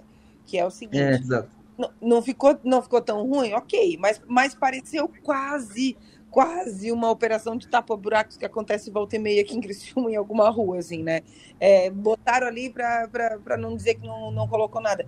E sim, são obras extremamente importantes, mas eu vou dar um exemplo aqui, ó. Com relação à Serra da Rocinha, gente, falta ali dois quilômetros, acho, para a conclusão da obra, mais umas duas encostas e tudo mais. E ontem, de novo, teve, foi interditada por conta das chuvas. Então, assim, não é só um, um, uma briga por conta de data, de planilha de, de, de planejamento de, de, conclusão da obra, é porque realmente a coisa é tensa por ali. Para quem não sabe ou não lembra, a, essa obra que a gente está citando, ela fica em Bé do Sul, é bem num, num, cantinho ali, e que, que liga a São José dos Ausentes, que daí pega um trechinho de Rio Grande do Sul e tal, mas que é, é, é pequenininho, falta pouco e tal, mas é muito importante e causa um transtorno danado quando acontece esse tipo de coisa, de interdição e tal, e, né? Claro, com, com, por conta das chuvas, né? O estado está aí tendo problemas seríssimos com, com chuvas é, em locais isolados, enfim. Mas olha, é muito inacreditável. Eu sei lá, eu gostaria muito de terminar 2023 com a obra da, da Serra da Rocinha concluída. Não sei se vai ser possível. Mas é, e eu sempre, eu sempre digo, é uma brincadeira que eu não gostaria de fazer, mas que o maior ponto, a maior distância entre dois pontos é um quilômetro na Serra da Rocinha. é isso, é, é, é, isso. Infelizmente, é uma brincadeira, né, que, que faz sentido. Muito Aqui bem. na nossa audiência, a deputada Júlia Zanata diz que a Sheila, que eu acabei de citar para do, do, do, do IMA, deve ser definitiva, não deve ser interina, não. E a Sheila, ela, vem, ela, ela, já era do IMA? Ela estava ela tava nomeada no IMA como assessora de gabinete da presidência. Uhum. Mas eu não, não tenho como dizer agora se era uma nomeação recente ou se é uma, uhum. é, ou, se, ou se ela já, já vinha antes. antes. Eu vou, vou ter que apurar, eu vou apurar, vou apurar essa, essa questão, porque eu acabei de abrir o diário oficial aqui. Uhum. Muito bem, fechamos então o assunto política aqui na programação, tanto a nível estadual quanto a nível nacional. Só mais uma informaçãozinha bem rapidinha aqui, claro, Rafael. Pois não. A, a Ronise Guimarães permanece à frente da gerência regional de regional regional, oh meu Deus do céu, gerência regional de educação aqui de Criciúma. É, ela permanece à frente, né? Ela já estava nomeada para essa função desde 2019. Então a professora Ronise permanece na, na gerência regional de educação. Perfeito. Olha, deixa eu completar aqui a Sheila. Sheila é graduada em Direito pela Universidade do Extremo Sul Catarinense. Não tem chance de ser do Sul aí. Uh, é, já estou no Tribunal de Justiça, na Assembleia Legislativa. Estou como assessora jurídica da Floran, que é a Fundação do Meio Ambiente de Florianópolis. Uh, e coordenadora de gabinete da presidência do órgão do, do IMA, do próprio IMA ela já, ela já conhece, ela já já já estava na estrutura do IMA uh, antes de uh, antes antes antes do governo Jorginho. A nova presidente terá continuidade ao FUTAM, é, é, é, é, é Sheila é definitiva, vem, vem, vem de dentro da máquina, tem experiência no setor. Muito bem. Fechamos então aqui informações de política. Muito obrigado, Piara. Um abraço, bom final de semana. Agora até segunda-feira, daí com o Adelor já aqui na apresentação do programa. Então tá bom. E parabéns pela, pela passagem pelo plenário, Rafael. obrigado. Obrigado pela, pela condição. Obrigado, obrigado pela, pela parceria também aqui desses 30 dias. É fechado, fechando 30 dias aqui hoje, então. Obrigado, Piara, mais uma vez. Maga, obrigado, você volta ainda hoje. Foram só 30 dias, Rafa. 30 dias. Ele estava super acostumado aqui, já parecia que fazia mais tempo. Pois é. Obrigada, viu? Obrigada e parabéns pelo, pelo trabalho, é, não só aqui no plenário, mas também na, na condução do esporte. Obrigado. Um beijo para todo mundo. Eu volto à noite, ou a qualquer momento, né? Tamo juntos. Até, até, até a noite. No plenário, oferecimento. Naturai. Nossa natureza é se alimentar bem. E Construtora Nunes. Pois é, segunda-feira o Adelor estará de volta aqui com a Maga, com o Piara, não só no programa Delolessa, aqui no plenário, mas no parlatório também na próxima segunda-feira, a partir das sete da noite, tem parlatório no YouTube do 48 e aqui na Rádio Som Maior. Nós vamos para o intervalo agora?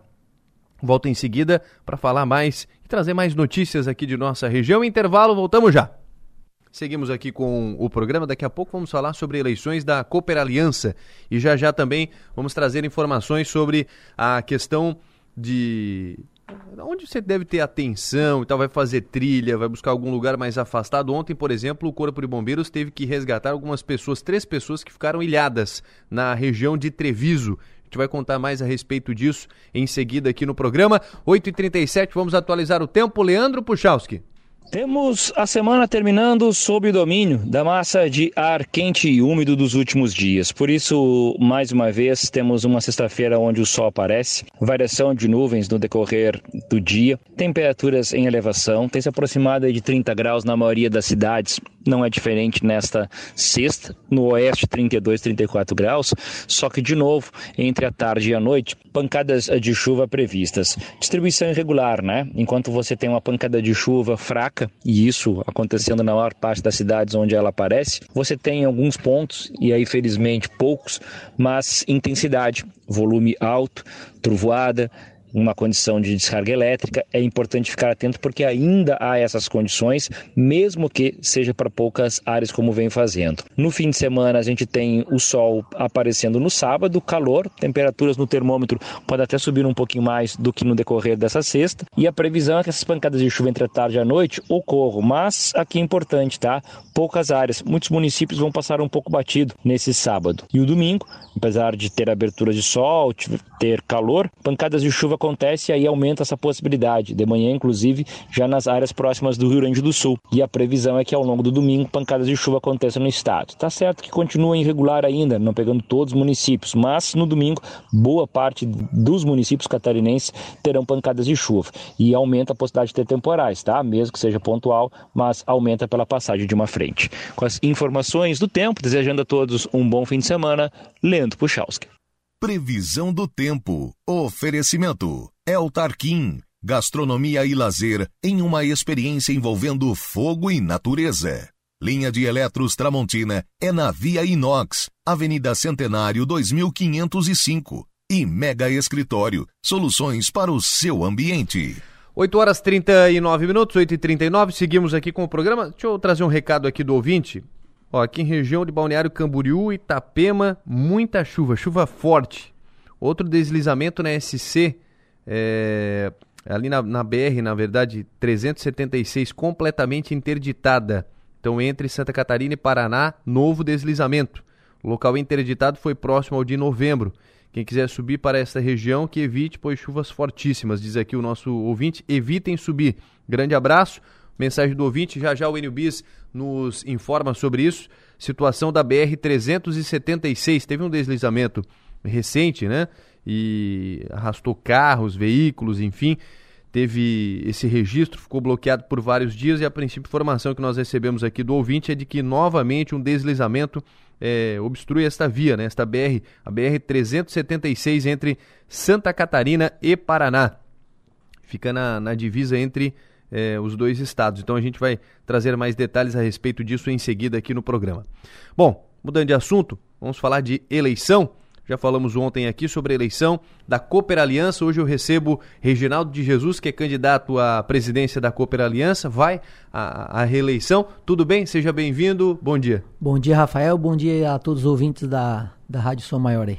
Prazer recebê-lo aqui também, Reginaldo, é, para tratar da, da Cooper Aliança, desta eleição que acontece dia 28, né? Que fique bem, bem frisado aqui. E queria que você falasse dos motivos de, de ir à, à reeleição. Então, Rafael, é, bom dia, né? Realmente, a primeira a gente precisa fazer o convite como entidade, né? Como presidente, é, estou o presidente da Cooper Aliança ainda nesse mandato, né? Que encerra dia 31 de março. É, convidar que no dia 27 de janeiro, né, na próxima sexta-feira, né, não, não hoje, então na sexta-feira que vem, a Assembleia Geral no ginásio, onde a gente vai apresentar as contas do ano da Cooper Aliança, né, a prestação de conta de 2022, e no sábado, dia 28, a continuidade da Assembleia, onde vai haver eleição, né? Haja visto que um dos princípios do cooperativismo é a gestão democrática, né? Então, o associado vai às urnas para escolher o próximo presidente aí de 2023, nos próximos a partir de 23, os próximos quatro anos. Então, dia 28 de janeiro, né, no, no Colégio Salete Scott, né, então como, é, como entidade, estamos convidando, sexta, repetindo, sexta-feira, é, dia 27, às 19 horas, a Assembleia, né, tem a primeira chamada às 17 horas, mas é, por característica, o pessoal chega na chamada das 19 horas, né? Então, 19 horas a Assembleia. E a Assembleia fica aberta até sábado às 17 horas, quando sábado das 8 da manhã às 17 horas a eleição. Uhum. Então, fica aí o convite para o associado que um grande desafio, né? Um grande desafio é, é a gente levar esse sócio, esse interesse aí, para que o pessoal vá às urnas no sábado, dia 28 de janeiro. Então, a gente precisa é, que o sócio participe, que o sócio demonstre interesse. E agora é a vez do sócio é, na gestão democrática é, definir o seu próximo presidente e seus próximos conselhos, né? Bom, reeleição. É, eu entrei na Cooperaliança finalzinho de 2012, praticamente em 2013, né? E fui aí cinco anos, até 2018 funcionário, né? Funcionário é, em campo, no administrativo, eu era, fui gerente, né? E depois, em 2018, eu, eu me retirei da empresa, a gente saiu da empresa, para que em 2019 pudesse se candidatar e a gente conseguiu alcançar junto com essa chapa que está hoje, esse conselho atual que está hoje, para fazer o trabalho, um, projetar um trabalho para os próximos anos da Cooper Aliança. Enfim, por que a reeleição? Falar o que a gente já fez, ela, é, ela faz parte do que a gente ainda pode fazer, porque uhum. é, é, tu precisa programar muito a empresa.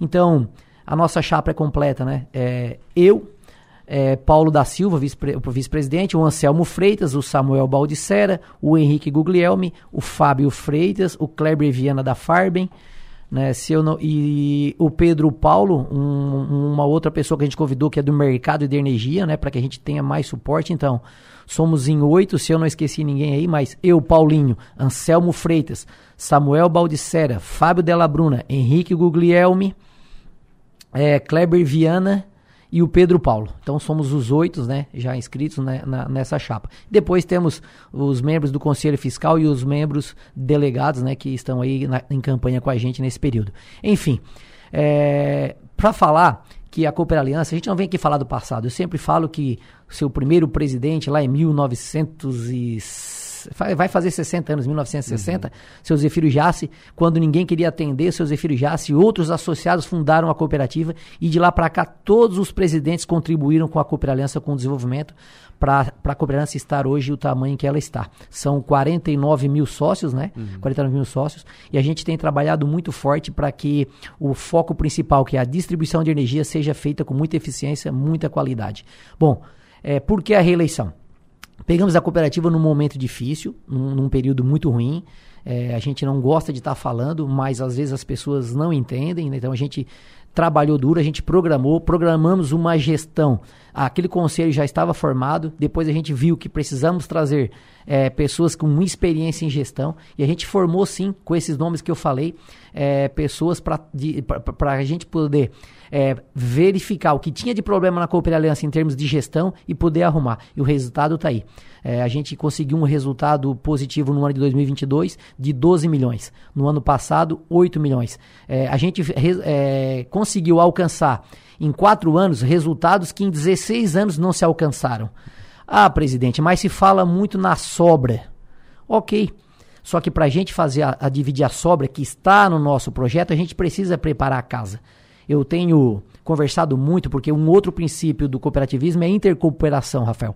E a gente precisa cooperar e trocar informações com as cooperativas. E eu posso citar, eu tenho certeza que não há problema, a Coopera aqui do lado. Há anos atrás, ela também teve seus momentos ruins, e o Rogério Feller, junto com todos os presidentes que ali passaram, eles arrumaram a casa, eles fizeram a subestação, eles, eles capricharam pra, nas redes de distribuição, eles fizeram a subestação, se eu não me engano, do Verdinho, eles foram trabalhando, trabalhando, trabalhando, até que se teve um ou dois faturamentos para que aí sim pudessem dar sobra. E a cooperança vem no mesmo caminho. A gente está arrumando a casa, a gente dobrou a subestação, a capacidade de distribuição, a gente está recuperando a saúde financeira. Ah, presidente, mas se deu 12 milhões, não tem saúde financeira? Pessoal, tu tem 12 milhões num ano. Mas se tu, um exemplo, se eu pego uma empresa com 40, 50 milhões de dívida, no primeiro ano tem 2 milhões de lucro, a minha dívida só baixa 2. No segundo ano eu tenho 4 milhões de lucro, a minha dívida baixa mais 4. Então eu tenho que primeiro pagar a dívida para depois ter a saúde financeira. E é isso que ela vem, a cooperança vem se, se, se reposicionando no mercado. Então, tem dívida ainda? Ou, ou... A cooperança hoje, a dívida da cooperança, ela já não existe mais dívidas passadas, né? É, hoje a cooperança tem a sua subestação financiada junto ao BRDE, né? Que foi investimento de 5 milhões. A gente gastou 4.200 na subestação e 800 mil em distribuição de, de redes para a saída da energia da subestação. Por quê? O pessoal tem batido muito na sobra, né? E eu não posso vir aqui falar uma coisa que, que às vezes a gente pode não conseguir cumprir. Porque eu tenho que ter muito cuidado e responsabilidade. Não adianta num ano eu querer fazer uma média política e fazer da sobra, devolver dinheiro na energia do associado, e no outro ano eu ter que chamar uma assembleia para que o associado também faça o aporte porque está com falta de dinheiro. Porque diz lá no princípio cooperativismo que foi citado, né? É participação econômica. Tu pode ter participação econômica recebendo as sobras, como também tu pode ter participação econômica tendo que aportar um valor, em vez de tu receber, ter que pagar. Então a responsabilidade dessa gestão é preparar anos, sucess... anos seguidos de anos com lucros para que dois, três anos, eu imagino que no máximo dois anos, a cooperança já esteja começando sim fazer como as vizinhas, fazendo distribuição de sobras, certo? Então assim, não adianta eu falar que vai ter, porque para a gente distribuir sobras, pessoal, tem que entender que é igual a banco financeiro. Quanto mais você investe, mais você recebe de sobra certo? Na cooperativa não é diferente. 50, 40% de que consome a energia é a indústria. Nós vamos dividir 40% da sobra com a indústria. 33% é o comércio, nós vamos dividir 33% com o comércio. E 35 ou 37% passa a ser residencial. Vamos distribuir as sobras com o residencial. Agora, quando a gente ter uma garantia de pelo menos um faturamento esteja nas contas bancárias da Cooper Aliança. Ou seja, a Cooper Aliança fatura 12 milhões de média mês, nós precisamos ter pelo menos de 1,5 a 2 faturamentos na conta para quê? Para que se daí, por exemplo, uma época como foi a pandemia, não precisa demitir ninguém, não falta cabo de cobre nas redes, não faltou energia, não, não afetou nossos trabalhos de, de distribuição de energia, ninguém ficou sem energia, por quê? Porque nós temos uma garantia no caixa da empresa. A gente não pode, primeira sobra, distribuir e se dar um vendaval e se dá uma outra uhum. pandemia. Então a gente precisa ter muita responsabilidade quando fala que vai dar dinheiro nas contas. Eu tenho que ter muita responsabilidade porque eu não quero depois ter que chamar historicamente uma assembleia para fazer um aporte. Então isso é, é a, a, promessa desse, desse grupo desse grupo da chapa 1 é continuar dando resultados, resultados positivos, sanando a vida financeira da empresa e aí sim, nos próximos anos, programar para fazer essa divisão de sobra. Eu bati um pouco mais extenso nesse assunto porque o associado tem cobrado muito isso. Ah, mas então por que, que, tão, que se distribui dinheiro para hospital, para santuário, para isso? Pessoal, outro, outro princípio do cooperativismo é o interesse pela comunidade. Uma coisa é a sobra, Rafael, outra coisa é o dinheiro do FATS. O dinheiro do Fundo Social ele não tem nada a ver com essa distribuição de sobra. Esse dinheiro, 5% do lucro, ele é obrigado é, por, por, por, pela lei do cooperativismo a distribuir. Por quê? Porque o sétimo princípio é interesse pela comunidade. Interesse em ajudar o Corpo de Bombeiro é a comunidade. Interesse de ajudar o bombeiro voluntário do Rincão é a comunidade. Interesse de ajudar a pai de Rincão e Sara é interesse pela comunidade. Interesse em ajudar os times de futebol. A comunidade também está nos times de futebol. Por isso, o sétimo princípio é o interesse pela comunidade. O, a saúde, a saúde física, interesse em ajudar os hospitais, também, e, e para isso a gente tem gerado lucro. A saúde espiritual, santuário, igreja evangélica, centros comunitários, igrejas dos bairros. Então a gente tem investido muito. Agora, por que, que se está com tanta atenção e se discutindo tanto nas redes sociais, tanto, tanto debate, se nunca se debateu tanto? Sabe por quê, pessoal? Porque se distribuía 30 mil reais para projetos sociais, se distribuía 70 mil reais para projetos sociais. E algumas pessoas que estavam lá nunca se preocuparam em aí em, em, reuniões e dizer, ah, por que, que não dão para associado? Uma coisa é o FADES, outra coisa é as sobras. Agora, sabe por que, que se discute? Porque essa, esse conselho que se trabalhou esses quatro anos e quer continuar esses outros quatro anos, deu um resultado de 12 milhões. E nós vamos distribuir dividir entre as entidades em projetos sociais, ao invés de distribuir 31 mil reais para todos, 70 mil reais para todos, nós vamos distribuir na casa de um milhão e meio. Eu não sei de cabeça porque eu estou em campanha, mas eu garanto que deve estar tá na casa de um milhão e quinhentos mil o que nós vamos investir em projetos sociais. Ou seja, a paz, corpo de bombeiro, é, clubes, centros comunitários, tudo isso e não é porque eu quero, não é porque eu estou pedindo voto, não é, não, é obrigação, pessoal, está no estatuto, é obrigação. Presidente, sobre a, a, parte estrutural da cooperativa, como é que está o momento que vocês pretendem para o futuro também? Então, nós precisamos investir o quê? Na parte de, de, de redes, nós, nós dobramos a capacidade da subestação. Nós estamos projetando para o futuro, né? não dá para ser nos próximos quatro anos, mas nos próximos seis, oito anos, Içara precisa de uma nova subestação. Então, está no nosso cronograma deixar projetado, porque Içara não tem subestação. A subestação que está no Jaqueline Içara é da Celesc. A nossa subestação do Rincão já atende bem. Nós nós investimos 20 milhões na distribuição de rede para atender melhores os balneários, torneira, esplanada e a região dos lagos. Ainda falta na Casa de Investimentos de fazer um grande programa de troca de postes nas regiões do, do, da Zona Sul, Rincão, Esplanada e Torneiro, haja visto que o mar deteriora muito. Nós temos é, um programa para nós levar postes maiores e, e, uma rede nova na zona rural. Para quê? Para melhorar a distribuição de energia e também dar a possibilidade que a internet passe abaixo da rede de energia para que a zona rural seja atendida pela internet.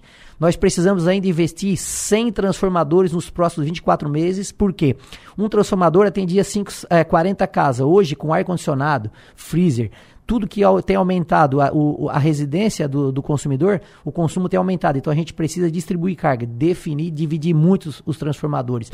A gente precisa investir em funcionários. Nós aumentamos muito a concessão. A cooperança cresce na casa de 5% ao ano. Então a gente precisa investir no treinamento de funcionário. A gente precisa, é, junto às prefeituras, é, definir bem a questão de iluminação pública. Eu vi que alguém reclamou. Iluminação pública hoje, Jaguaruna, Balneário Rincão, é é, é, responsabilidade das prefeituras, mas a Cooperlança recebe e repassa esse valor para as prefeituras. A gente precisa estar é, tá mais perto do poder público, contribuir, tentar resolver esse problema de iluminação pública. É, então, é o que eu falo, Rafael. A gente tem feito, mostrado o trabalho e está pedindo a oportunidade né, para o associado que dá uma olhada como era a Cooperaliança antes e como que ela está hoje, e dia 28 é, eu peço encarecidamente a chance, e eu tenho muito ainda para contribuir com essa empresa, né, que foi pela primeira vez vencedora do Prêmio Anel de Qualidade, e eu peço encarecidamente, votem em Chapa 1 para que a gente possa estar tá continuando esse trabalho. Muito bem. Dia 28, então, só para a gente frisar, como é que funciona ali, eh, presidente, a questão da, da, da, hora do voto, até para orientar os Das associados? 8 da manhã no sábado às 17 horas. Tem que estar em dia com as obrigações com a Cooper Aliança, né? Sim. Rafael, é importante, é um serviço de, de utilidade para o associado. É, não adianta pagar a conta no sábado porque não consegue votar, porque aí não tem como a gente saber, porque o banco não manda o uhum. arquivo, né? O banco só vai mandar na segunda. Então, até na quinta-feira ali, o pessoal tem que procurar deixar suas obrigações em dias. Se pagar essas obrigações na sexta-feira, que está aberto às agências bancárias, teria que levar na sua bolsa, ali no seu bolso, para a gente ir na secretaria é, comprovar que está pago e poder participar do pleito. Muito bem. Dia 28, então, eleição na Cooper Aliança. Presidente e candidato agora à, à reeleição. Reginaldo Jesus, obrigado, viu? Obrigado, Rafael. Eu desculpa aí o ouvinte se eu falei rápido, mas é que tinha aí um 15 minutos, eu queria explanar bastante, né? E principalmente a questão das sobras. No mais, muito obrigado mesmo e vote Chapão aí dia 28. Reginaldo Jesus, candidato, vai à reeleição da Cooper Aliança. 8h55 nós seguimos com o programa. Vamos juntos até às 9h30 da manhã, levando mais informações. Em seguida, a gente volta para falar sobre essa questão envolvendo é, as trilhas, né? Ontem o Corpo de Bombeiros teve que trabalhar e para resgatar três pessoas ficaram ilhadas lá na região de Treviso. Eu volto ainda para falar sobre este assunto. Nós vamos para o intervalo agora. Em seguida falamos mais sobre isso. Vou conversar com o Paulo Borges, que é gerente de operações da Diretoria de Trânsito e Transportes aqui de Criciúma, para falar sobre a questão da Via Rápida. Tudo bem, Paulo? Seja bem-vindo aqui ao nosso programa. Prazer recebê-lo. Bom dia. Bom dia, Rafael Pinheiro. Bom dia, ouvinte São Maior. Paulo, então, qual é a situação agora do momento, região ali da Via Rápida? Então, Rafael e ouvintes, é, acabei de fazer toda a circulação na Via Rápida e parte do anel viário em direção à rodovia Luiz Rosso. É, são 3,5 km de lentidão para quem sai da Via Rápida em direção a Criciúma, acessando pelo anel viário aqui em direção 28 GAC. Até a rodovia Luiz Rosso, o trânsito está lento, esse trajeto todo, o trânsito é lento é, as, é, em média 32, 33 minutos para fazer esse trajeto de mais ou menos 3 quilômetros. Muito bem. Qual é a orientação para as pessoas, eh, Paulo? Situação ali de momento da obra também, como é que está no momento a obra? Você acompanhou isso também? É, eu continuo acompanhando as obras também aqui, a recolocação agora das, das, das vigas do lado, sentido, do outro lado, né, sentido é, BR-101 Criciúma é, já iniciou, já estão sendo colocada a primeira, conforme a gente havia previsto, sempre a primeira é mais demorada, porque tem toda a parte de nivelamento. Mas está correto, estamos prevendo, está dentro do, do programado, e a intenção é, conforme foi programado ontem, nós havíamos uma programação de liberar o trânsito às 20 horas, conseguimos liberar às 18 e 2 Então, esperamos hoje também conseguir liberar esse trânsito antes do horário previsto. Talvez até 17 horas a gente consiga liberar isso. Mas prestando atenção, então, quem está seguindo agora no sentido BR-101 Criciúma, se puder pegar, eh, se puder tomar o, o, anel viário antes de chegar aqui nesse, nesse trajeto, é interessante, porque aqui você vai encontrar congestionamento de aproximadamente 30 minutos, 30, 33 minutos para fazer esse trajeto. Paulo, deixa eu aproveitar a sua participação aqui conosco. Como é que está a situação da Santos Dumont, ali, região do bairro São Luís? A gente tem recebido que alguns motoristas estão transitando na contramão, enfim, como é que vocês têm tratado deste assunto? Então, sempre que a gente, a gente observa alguém nessa região, quando, é, às vezes, oriundos de fora, eles vêm pelo GPS, e as operadoras de GPS ainda não atualizaram o novo itinerário. Então, às vezes, você encontra alguém que nos comenta, nos reclama que o GPS colocou aqui. É, a gente até entende, estamos revendo isso, inclusive a gente está ponderando e considerando essa condição. No entanto, a gente pede que as pessoas prestem atenção na sinalização. Em que pese o GPS colocar num sentido ou no outro, é preciso que as pessoas percebam e atentem para a sinalização. É isso. Perfeito. Então, situação de momento da, da, O principal problema, digamos assim, é a questão só de atualização do GPS, então, Paulo, porque está bem sinalizado ali aquela região. A gente até recebeu aqui, eh, e eu tenho que relatar isso, que motoristas estão transitando na contramão, mas que tem sinalização no local. Então é só prestar atenção, né? Um pouquinho ali, olhar as placas e tal, que está bem sinalizado. Rapaz, ouvintes, e outra situação. Tem sempre aquela escapadinha de 20, 30 metros que eu faço uma contramão. Isso é público do brasileiro, isso é público das pessoas que querem ludibriar a lei. Tem isto sim, tem esses retornos sim, tem essas pessoas fazendo aquela escapadinha, porque olha para o lado, olha para o outro, não vejam viaturas, eles atravessam e fazem ali alguns metros de contramão. Isso é perigoso. Em caso de acidente, você está na contramão, você perde a razão. Então, ter cuidado com isso. Acompanhar, observar e cumprir a sinalização. Muito bem. Paulo, obrigado, viu, pela atualização, pelas informações. Bom dia e bom trabalho. Um grande abraço, boa sexta-feira a todos, bom dia, bom final de semana a todos. Muito obrigado. Paulo Borges conversando conosco, gerente de operações da Diretoria de Trânsito e Transportes. Para continuar no trânsito também, eu recebo a Manu Silva aqui atualizando sobre a BR 376, Manu. que se tem de informação do momento? A gente recebeu mensagem do ouvinte com bloqueio lá na, novamente, deslizamento, enfim, qual é a situação de agora? Rafael, a PRF, a Polícia Rodoviária Federal, acabou de emitir uma nota falando que o trânsito seria liberado agora às 9 horas da manhã. 9 e 5 deve estar começando a ser liberado o trânsito na BR 376, na região do quilômetro 660 69, em Guaratuba, voltam a ser liberadas as duas faixas sentidas, é, sentido Curitiba e uma sentido Santa Catarina. A liberação acontece de forma coordenada pela PRF, com viaturas e carros de apoio da concessionária Artérias Litoral Sul, que é quem administra aquele trecho. É esperado que o trânsito se torne lento em toda a extensão da BR-376 entre Curitiba e Joinville, devido ao grande número de veículos que acessam a rodovia. Além disso, os motoristas devem redobrar os cuidados durante o trajeto e aí, em caso de emergência, é, acionar a PRF ou então a Artérias Litoral Sul, Rafael. Muito bem. Atualização do trânsito nesta região entre Santa Catarina e Paraná, na divisa dos dois estados. 9 horas 6 minutos. Conversa a partir de agora com o Major Vinícius Marcolin, do 4 Batalhão de Bombeiros Militar. Tudo bem, Major? Seja bem-vindo ao nosso programa. Bom dia. Agora sim, Major, você me ouve? Bom dia. Bom dia, bom dia a todos os ouvintes. Tudo bem, Major? Primeiramente, obrigado por ter aceito o nosso convite. Prazer recebê-lo aqui no nosso programa. Ainda mais para passar orientações à população. Informação que nós recebemos ontem de que três pessoas ficaram ilhadas e precisaram ser resgatadas. Como é que foi essa ocorrência? Conta mais.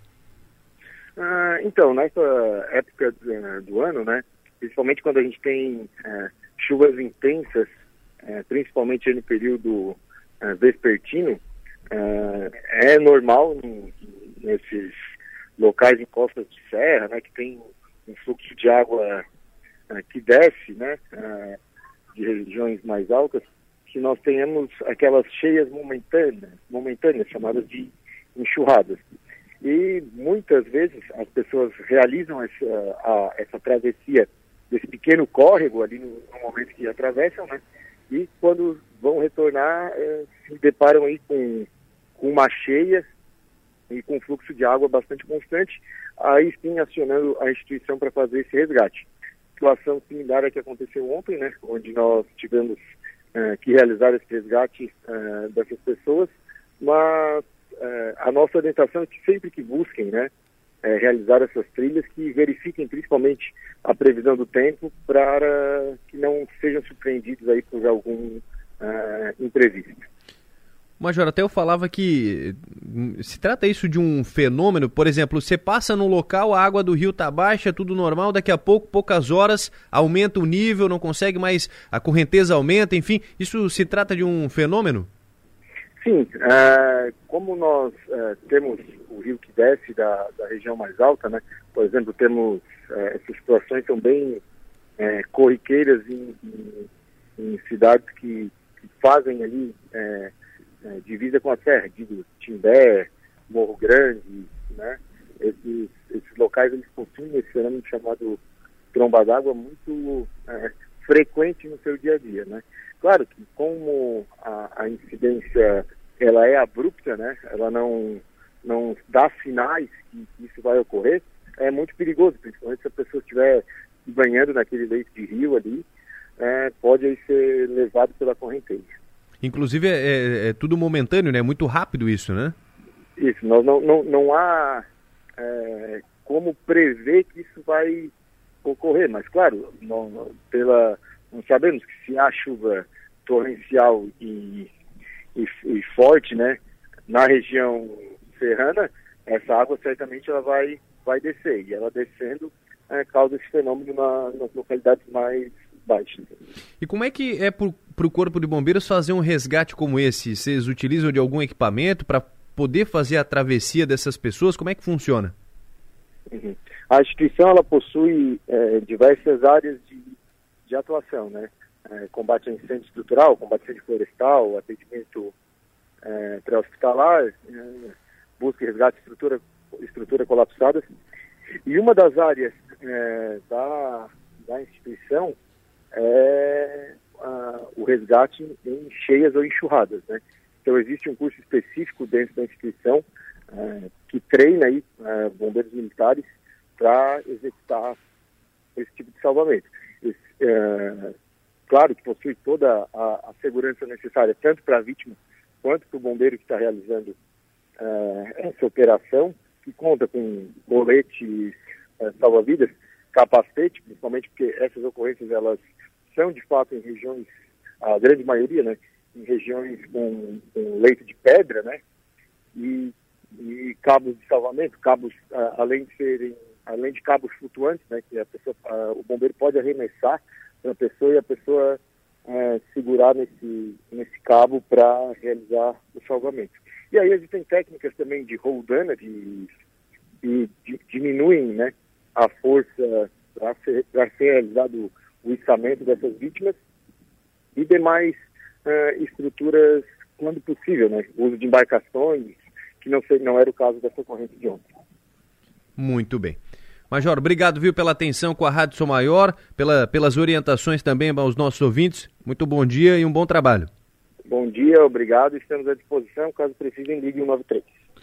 Major Vinícius Marcolin, que é do 4 Batalhão dos Bombeiros Militar, conversando conosco, falando dessa situação, né? Então, três pessoas ficaram ilhadas durante uma, uma visita ao balneário Rio Manim, Treviso, ontem à tarde. O Corpo de Bombeiros precisou atuar no resgate após encher ali rapidamente o rio, que vem uma tromba d'água e tal, e isso eleva o nível do rio e é muito rápido, né? Você está ali, passa, está com nível baixo. Aí na volta está com nível alto. E aí não consegue mais atravessar porque aumenta a correnteza, aumenta o nível da água e isso acaba é, tendo é, que acionar o corpo de bombeiros para que essas pessoas fossem resgatadas. O fato foi registrado ontem durante a tarde, então o, o major repassou ali quais são os cuidados necessários, como fazer uma preparação para uma trilha. Você tem que estar sempre atento às condições climáticas, à questão do terreno. Enfim, sempre muito importante estar ligado a tudo isso para que não ocorra nenhum tipo de acidente, você possa curtir esse momento, curtir a trilha, o passeio, enfim, de forma segura, de forma tranquila. 9 horas 12 minutos, vamos falar de economia agora? Tiago Raimon conosco para atualizar o mercado financeiro. Tudo bem? Seja bem-vindo. Bom dia, Tiago. Bom dia, ouvintes. Ontem, na quinta-feira, o dólar e o Bovespa fecharam em alta, mesmo após críticas do presidente Luiz Inácio Lula da Silva à independência do Banco Central, além também de declarações sobre os juros e o mercado financeiro. Já no exterior, o foco foi sobre a política monetária nos Estados Unidos, assim como foi desde 2021. Ontem, o dólar subiu 0,17%, sendo negociado a R$ 5,17, chegando inclusive a uma máxima de R$ 5,25.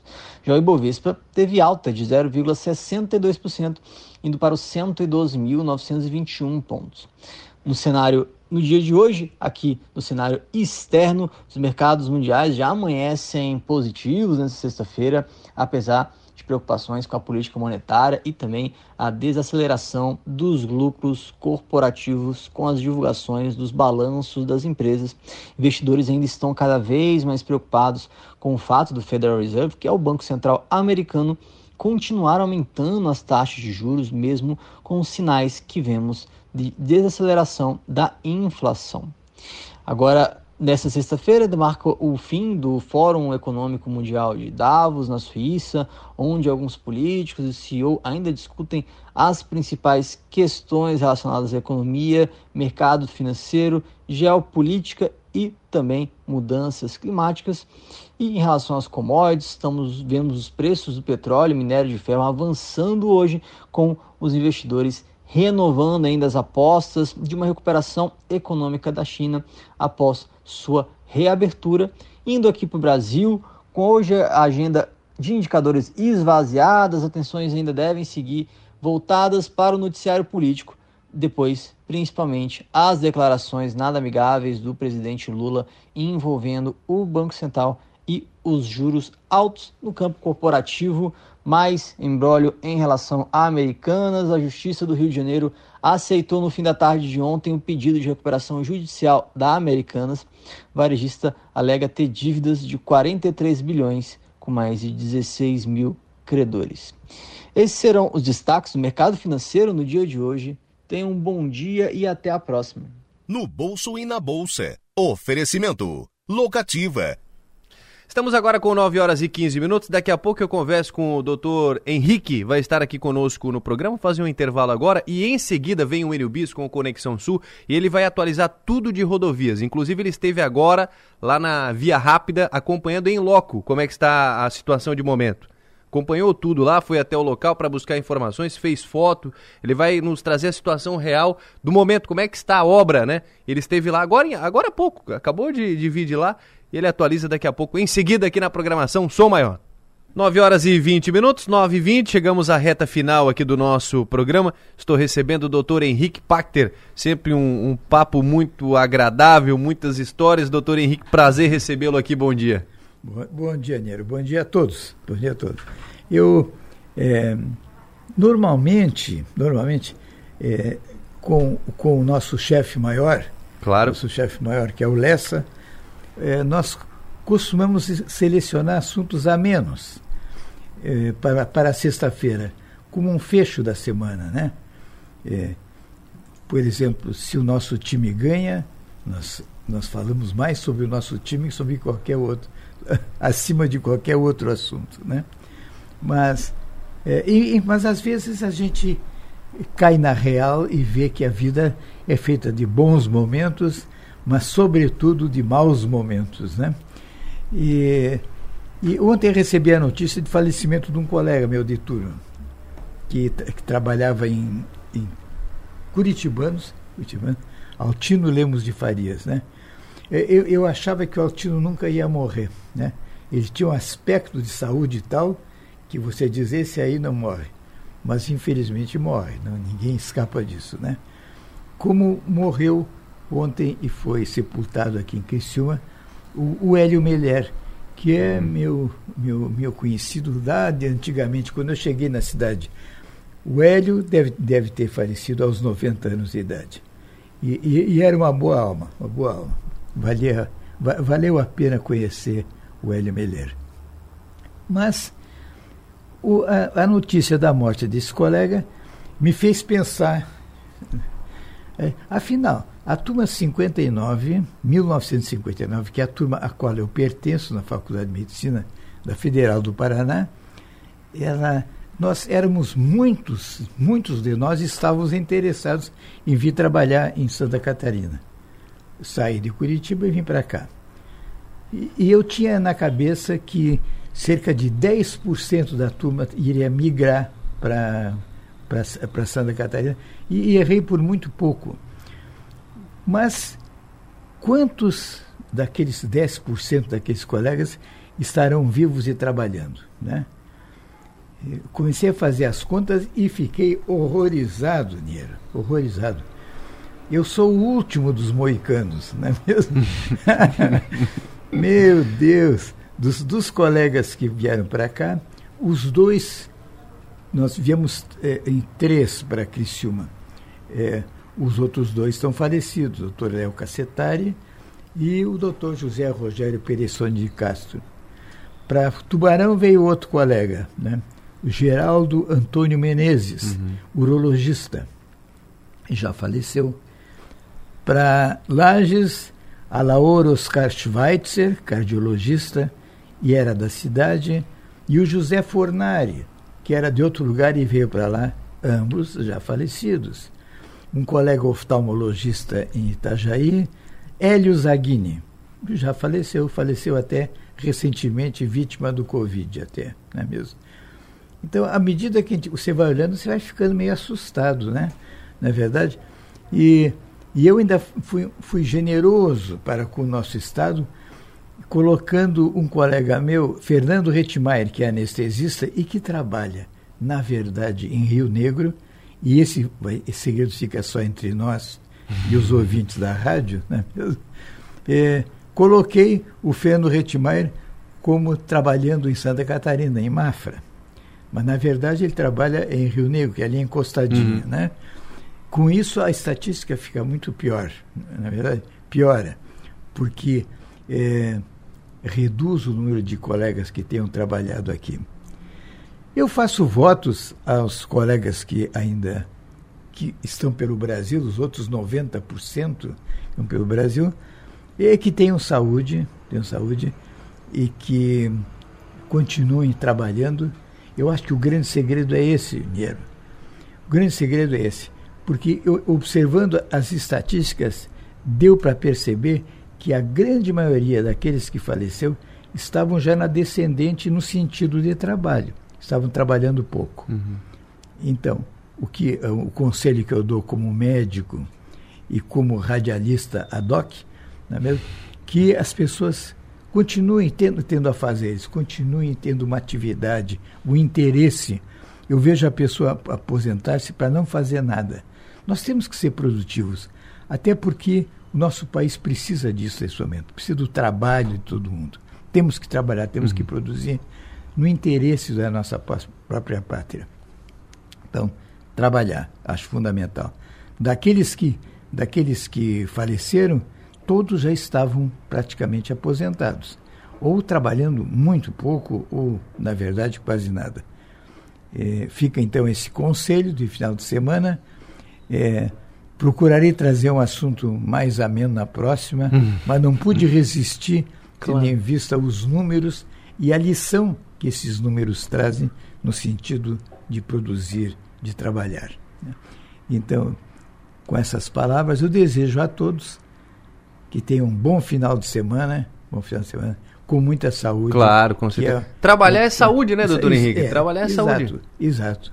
Exatamente, é, é esse, esse o sentido. Essa é a mensagem né, que, a gente, que gente deixa a todo mundo e, e que não importa que idade a pessoa tenha. Né? Não, não, não, não, tem, não importa. A gente sempre pode ser útil em qualquer idade da vida, qualquer idade. Né? E é, o, o, o, o, fato é que eu pretendo dar é, palidamente esse exemplo trabalhando, eu ainda hum. trabalho. Não trabalho como já trabalhei, mas eu trabalho, produzo, me sinto útil, me sinto útil, é, é, estudo ainda, estudo, estudo bastante, de modo Importante. que isso, isso me traz um certo prazer e espero que me ajude a prolongar a minha vida. Com certeza. Com certeza. Desejo a todos um deixa bom eu, deixa eu só, Antes da, de se despedir aqui, doutor Henrique, Sim. deixa eu fazer um. Vamos improvisar aqui. Hoje você vem preparado para uma história, mas eu quero perguntar sobre Lauro Miller, hoje completando 66 anos. O senhor tem alguma história lá de Lauro Miller? Conhece a cidade, a cidade muito, muito provável que conheça, né? Serra do Rio do Rastro e tudo mais. Eu conheço, conheço Tô várias. pegando o senhor assim de surpresa hoje. Não, né? eu conheço várias histórias, várias, várias, histórias, né? E quando eu vim aqui para a cidade, eu atendia muita gente de, daquela região. Naquela época, os cuidados com a mineração de carvão não são como hoje, que se cuida hum. muito e os graves acidentes, explosões e tal são raros, felizmente muito raros. E eu atendi é, várias pessoas acidentadas e com algumas, algumas, algumas delas é, eu me envolvi tanto pela amizade que a gente acabou nutrindo uns pelos outros que te, teve alguns que mudaram de Lauro Miller, na verdade, Guatá, que é, que é um distrito, para cá, para ficar mais próximos de mim e poder fazer os tratamentos que precisavam uhum. por causa do...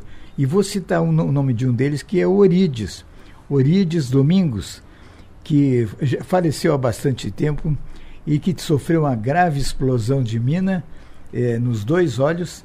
E era uma pessoa muito divertida, apesar da desgraça que foi a perda total de visão no olho e a perda parcial do outro, ele levou uma vida boa aqui na cidade, trabalhando, é, fabricando, produzindo, produzindo é, vassouras, vassouras. Hum. Uma, uma, uma, atividade humilde, mas com a qual ele se sentia útil e mudou o, o, o espírito dele, inclusive. É, uma, uma, outra coisa sobre Lauro Miller, que eu, que eu, que, da qual eu me lembro, é, quando era prefeito de Lauro Miller, o doutor Francisco Rego Xavier, médico, médico, e, e ele, na verdade, de uma família de, de São Paulo, chegou a hora de inaugurar a, a, Serra do Rio do Rastro, que a gente está vendo na televisão hoje a, a todo momento, devido às chuvaradas que tem ali o, o, o, o, governador na época era, era Espiridião Amin, quando foi hum. inaugurada essa, essa estrada. E o, e o Francisco Rego Xavier, que estava à testa das comemorações, ele estava convidando todo mundo a participar da, daquele evento, que estaria autoridades várias aqui do Estado, para a inauguração da, da estrada. Mas era um mau momento político para o Espiridião Amin. Ele, ele, naquele momento, estava indisposto com, a, com, a, com, com, com os professores uhum. de Santa Catarina e, e o Francisco do Rego Xavier tinha receio de que isso esvaziar de presenças é, da população a inauguração. E ele telefonou para todos os colegas da região, inclusive para mim, dizendo: olha, venha e traga amigos. Traga amigos. Mas uh, foi, foi um, um receio infundado e, afinal, a solenidade de inauguração foi bastante feliz. Né? E, e, e tem muitas outras histórias, mas isso exigiria é, uma semana de, de flashes e coisa ao longo desses anos e que e que fazem realmente a história nossa, uhum. né? Aquele cotidiano, aquelas coisas que, que ocorrem todo dia. É, eu, eu, não sabia do, do, do aniversário de, de, Lauro Miller, né? Na semana passada nós falamos sobre Olhense, uhum. sobre um outro prisma, Exato. que é, que é a revolta da palmatória, não é mesmo? E eu recebi alguns telefonemas corrigindo alguns dados que eu dei, mas não, não, não não modificam a história como ela é, e, e eu, fico, eu fico penalizado que no próximo mês, agora de fevereiro, dia 17, nós não temos uma comemoração à altura do que a revolta palmatória representou na história de, de Orleans, Santa Catarina e do Brasil, preparando o país para a Revolução de 30. Muito bem. Então, um pouquinho da 66 anos hoje de, de Lauro Miller também. Doutor Henrique, obrigado mais uma vez. Bom final de semana. Semana que vem, daí eu já passo aqui o, o bastão pro Adelor Lessa Perfeito. e vocês vão continuar aí com muito bate-papo todas as sextas-feiras. Muito obrigado, foi um prazer estar com o senhor aqui nesse período. Obrigado, obrigado mesmo. Até, até sexta-feira que vem, se Deus quiser. Né? E foi um grande prazer trabalhar com o Niero. Né? Imagina. Prazer. Obrigado, doutor Henrique. Estamos com 9h32 para fechar o programa. Deixa eu lembrar aqui, o NESC 55 anos apresenta desafio de beach tênis por equipes, o torneio que vai agitar as areias do Balneário Rincão nos dias 27 e 28 de janeiro, nas imediações do Container Food Park. Então, inscrições a sua já inscrições abertas, né? Inscreva a sua equipe nas categorias Open é, B, C e D para atletas profissionais e também amadores. Acesse unesc.net barra e garanta sua vaga. As inscrições são limitadas. Aproveite, nós estaremos falando mais aí durante a semana que vem sobre este evento, dia 27 e 28 de janeiro. É o primeiro desafio de beach tênis, comemoração dos 55 anos da Unesc. Unesc 55 anos apresentando aqui este grande evento, primeiro desafio de beach tênis. 9h33, fechamos o programa de hoje. Eu volto às 11 da manhã no Som Maior Esportes e na próxima segunda-feira já volta a Delô Lessa, dono do programa, né? Vai estar comandando aqui já a partir partir das 7 horas da manhã a programação da Rádio Som Maior. Só tenho a agradecer a, a confiança de estar aqui durante esse período de 30 dias frente ao programa. E a partir de segunda, daí nós voltamos ao nosso horário normal aí com. É, a partir de terça-feira, na verdade, porque segunda estarei retornando de viagem de Chapecó. Domingo nós vamos estar em Chapecó acompanhando Criciúma e Chapecoense pelo Campeonato Catarinense. E daí na terça-feira volto pro, pro Som Maior Esportes, volto pro ponto final e nós seguiremos aí na programação Som Maior. Obrigado, gente. Obrigado pela atenção, pela, pela atenção de todos aqui nesse período. Bom final de semana e até domingo no Campeonato Catarinense. Vem agora na sequência o Everaldo João e em seguida o Enio Bis com Conexão Sul. Um abraço, bom dia.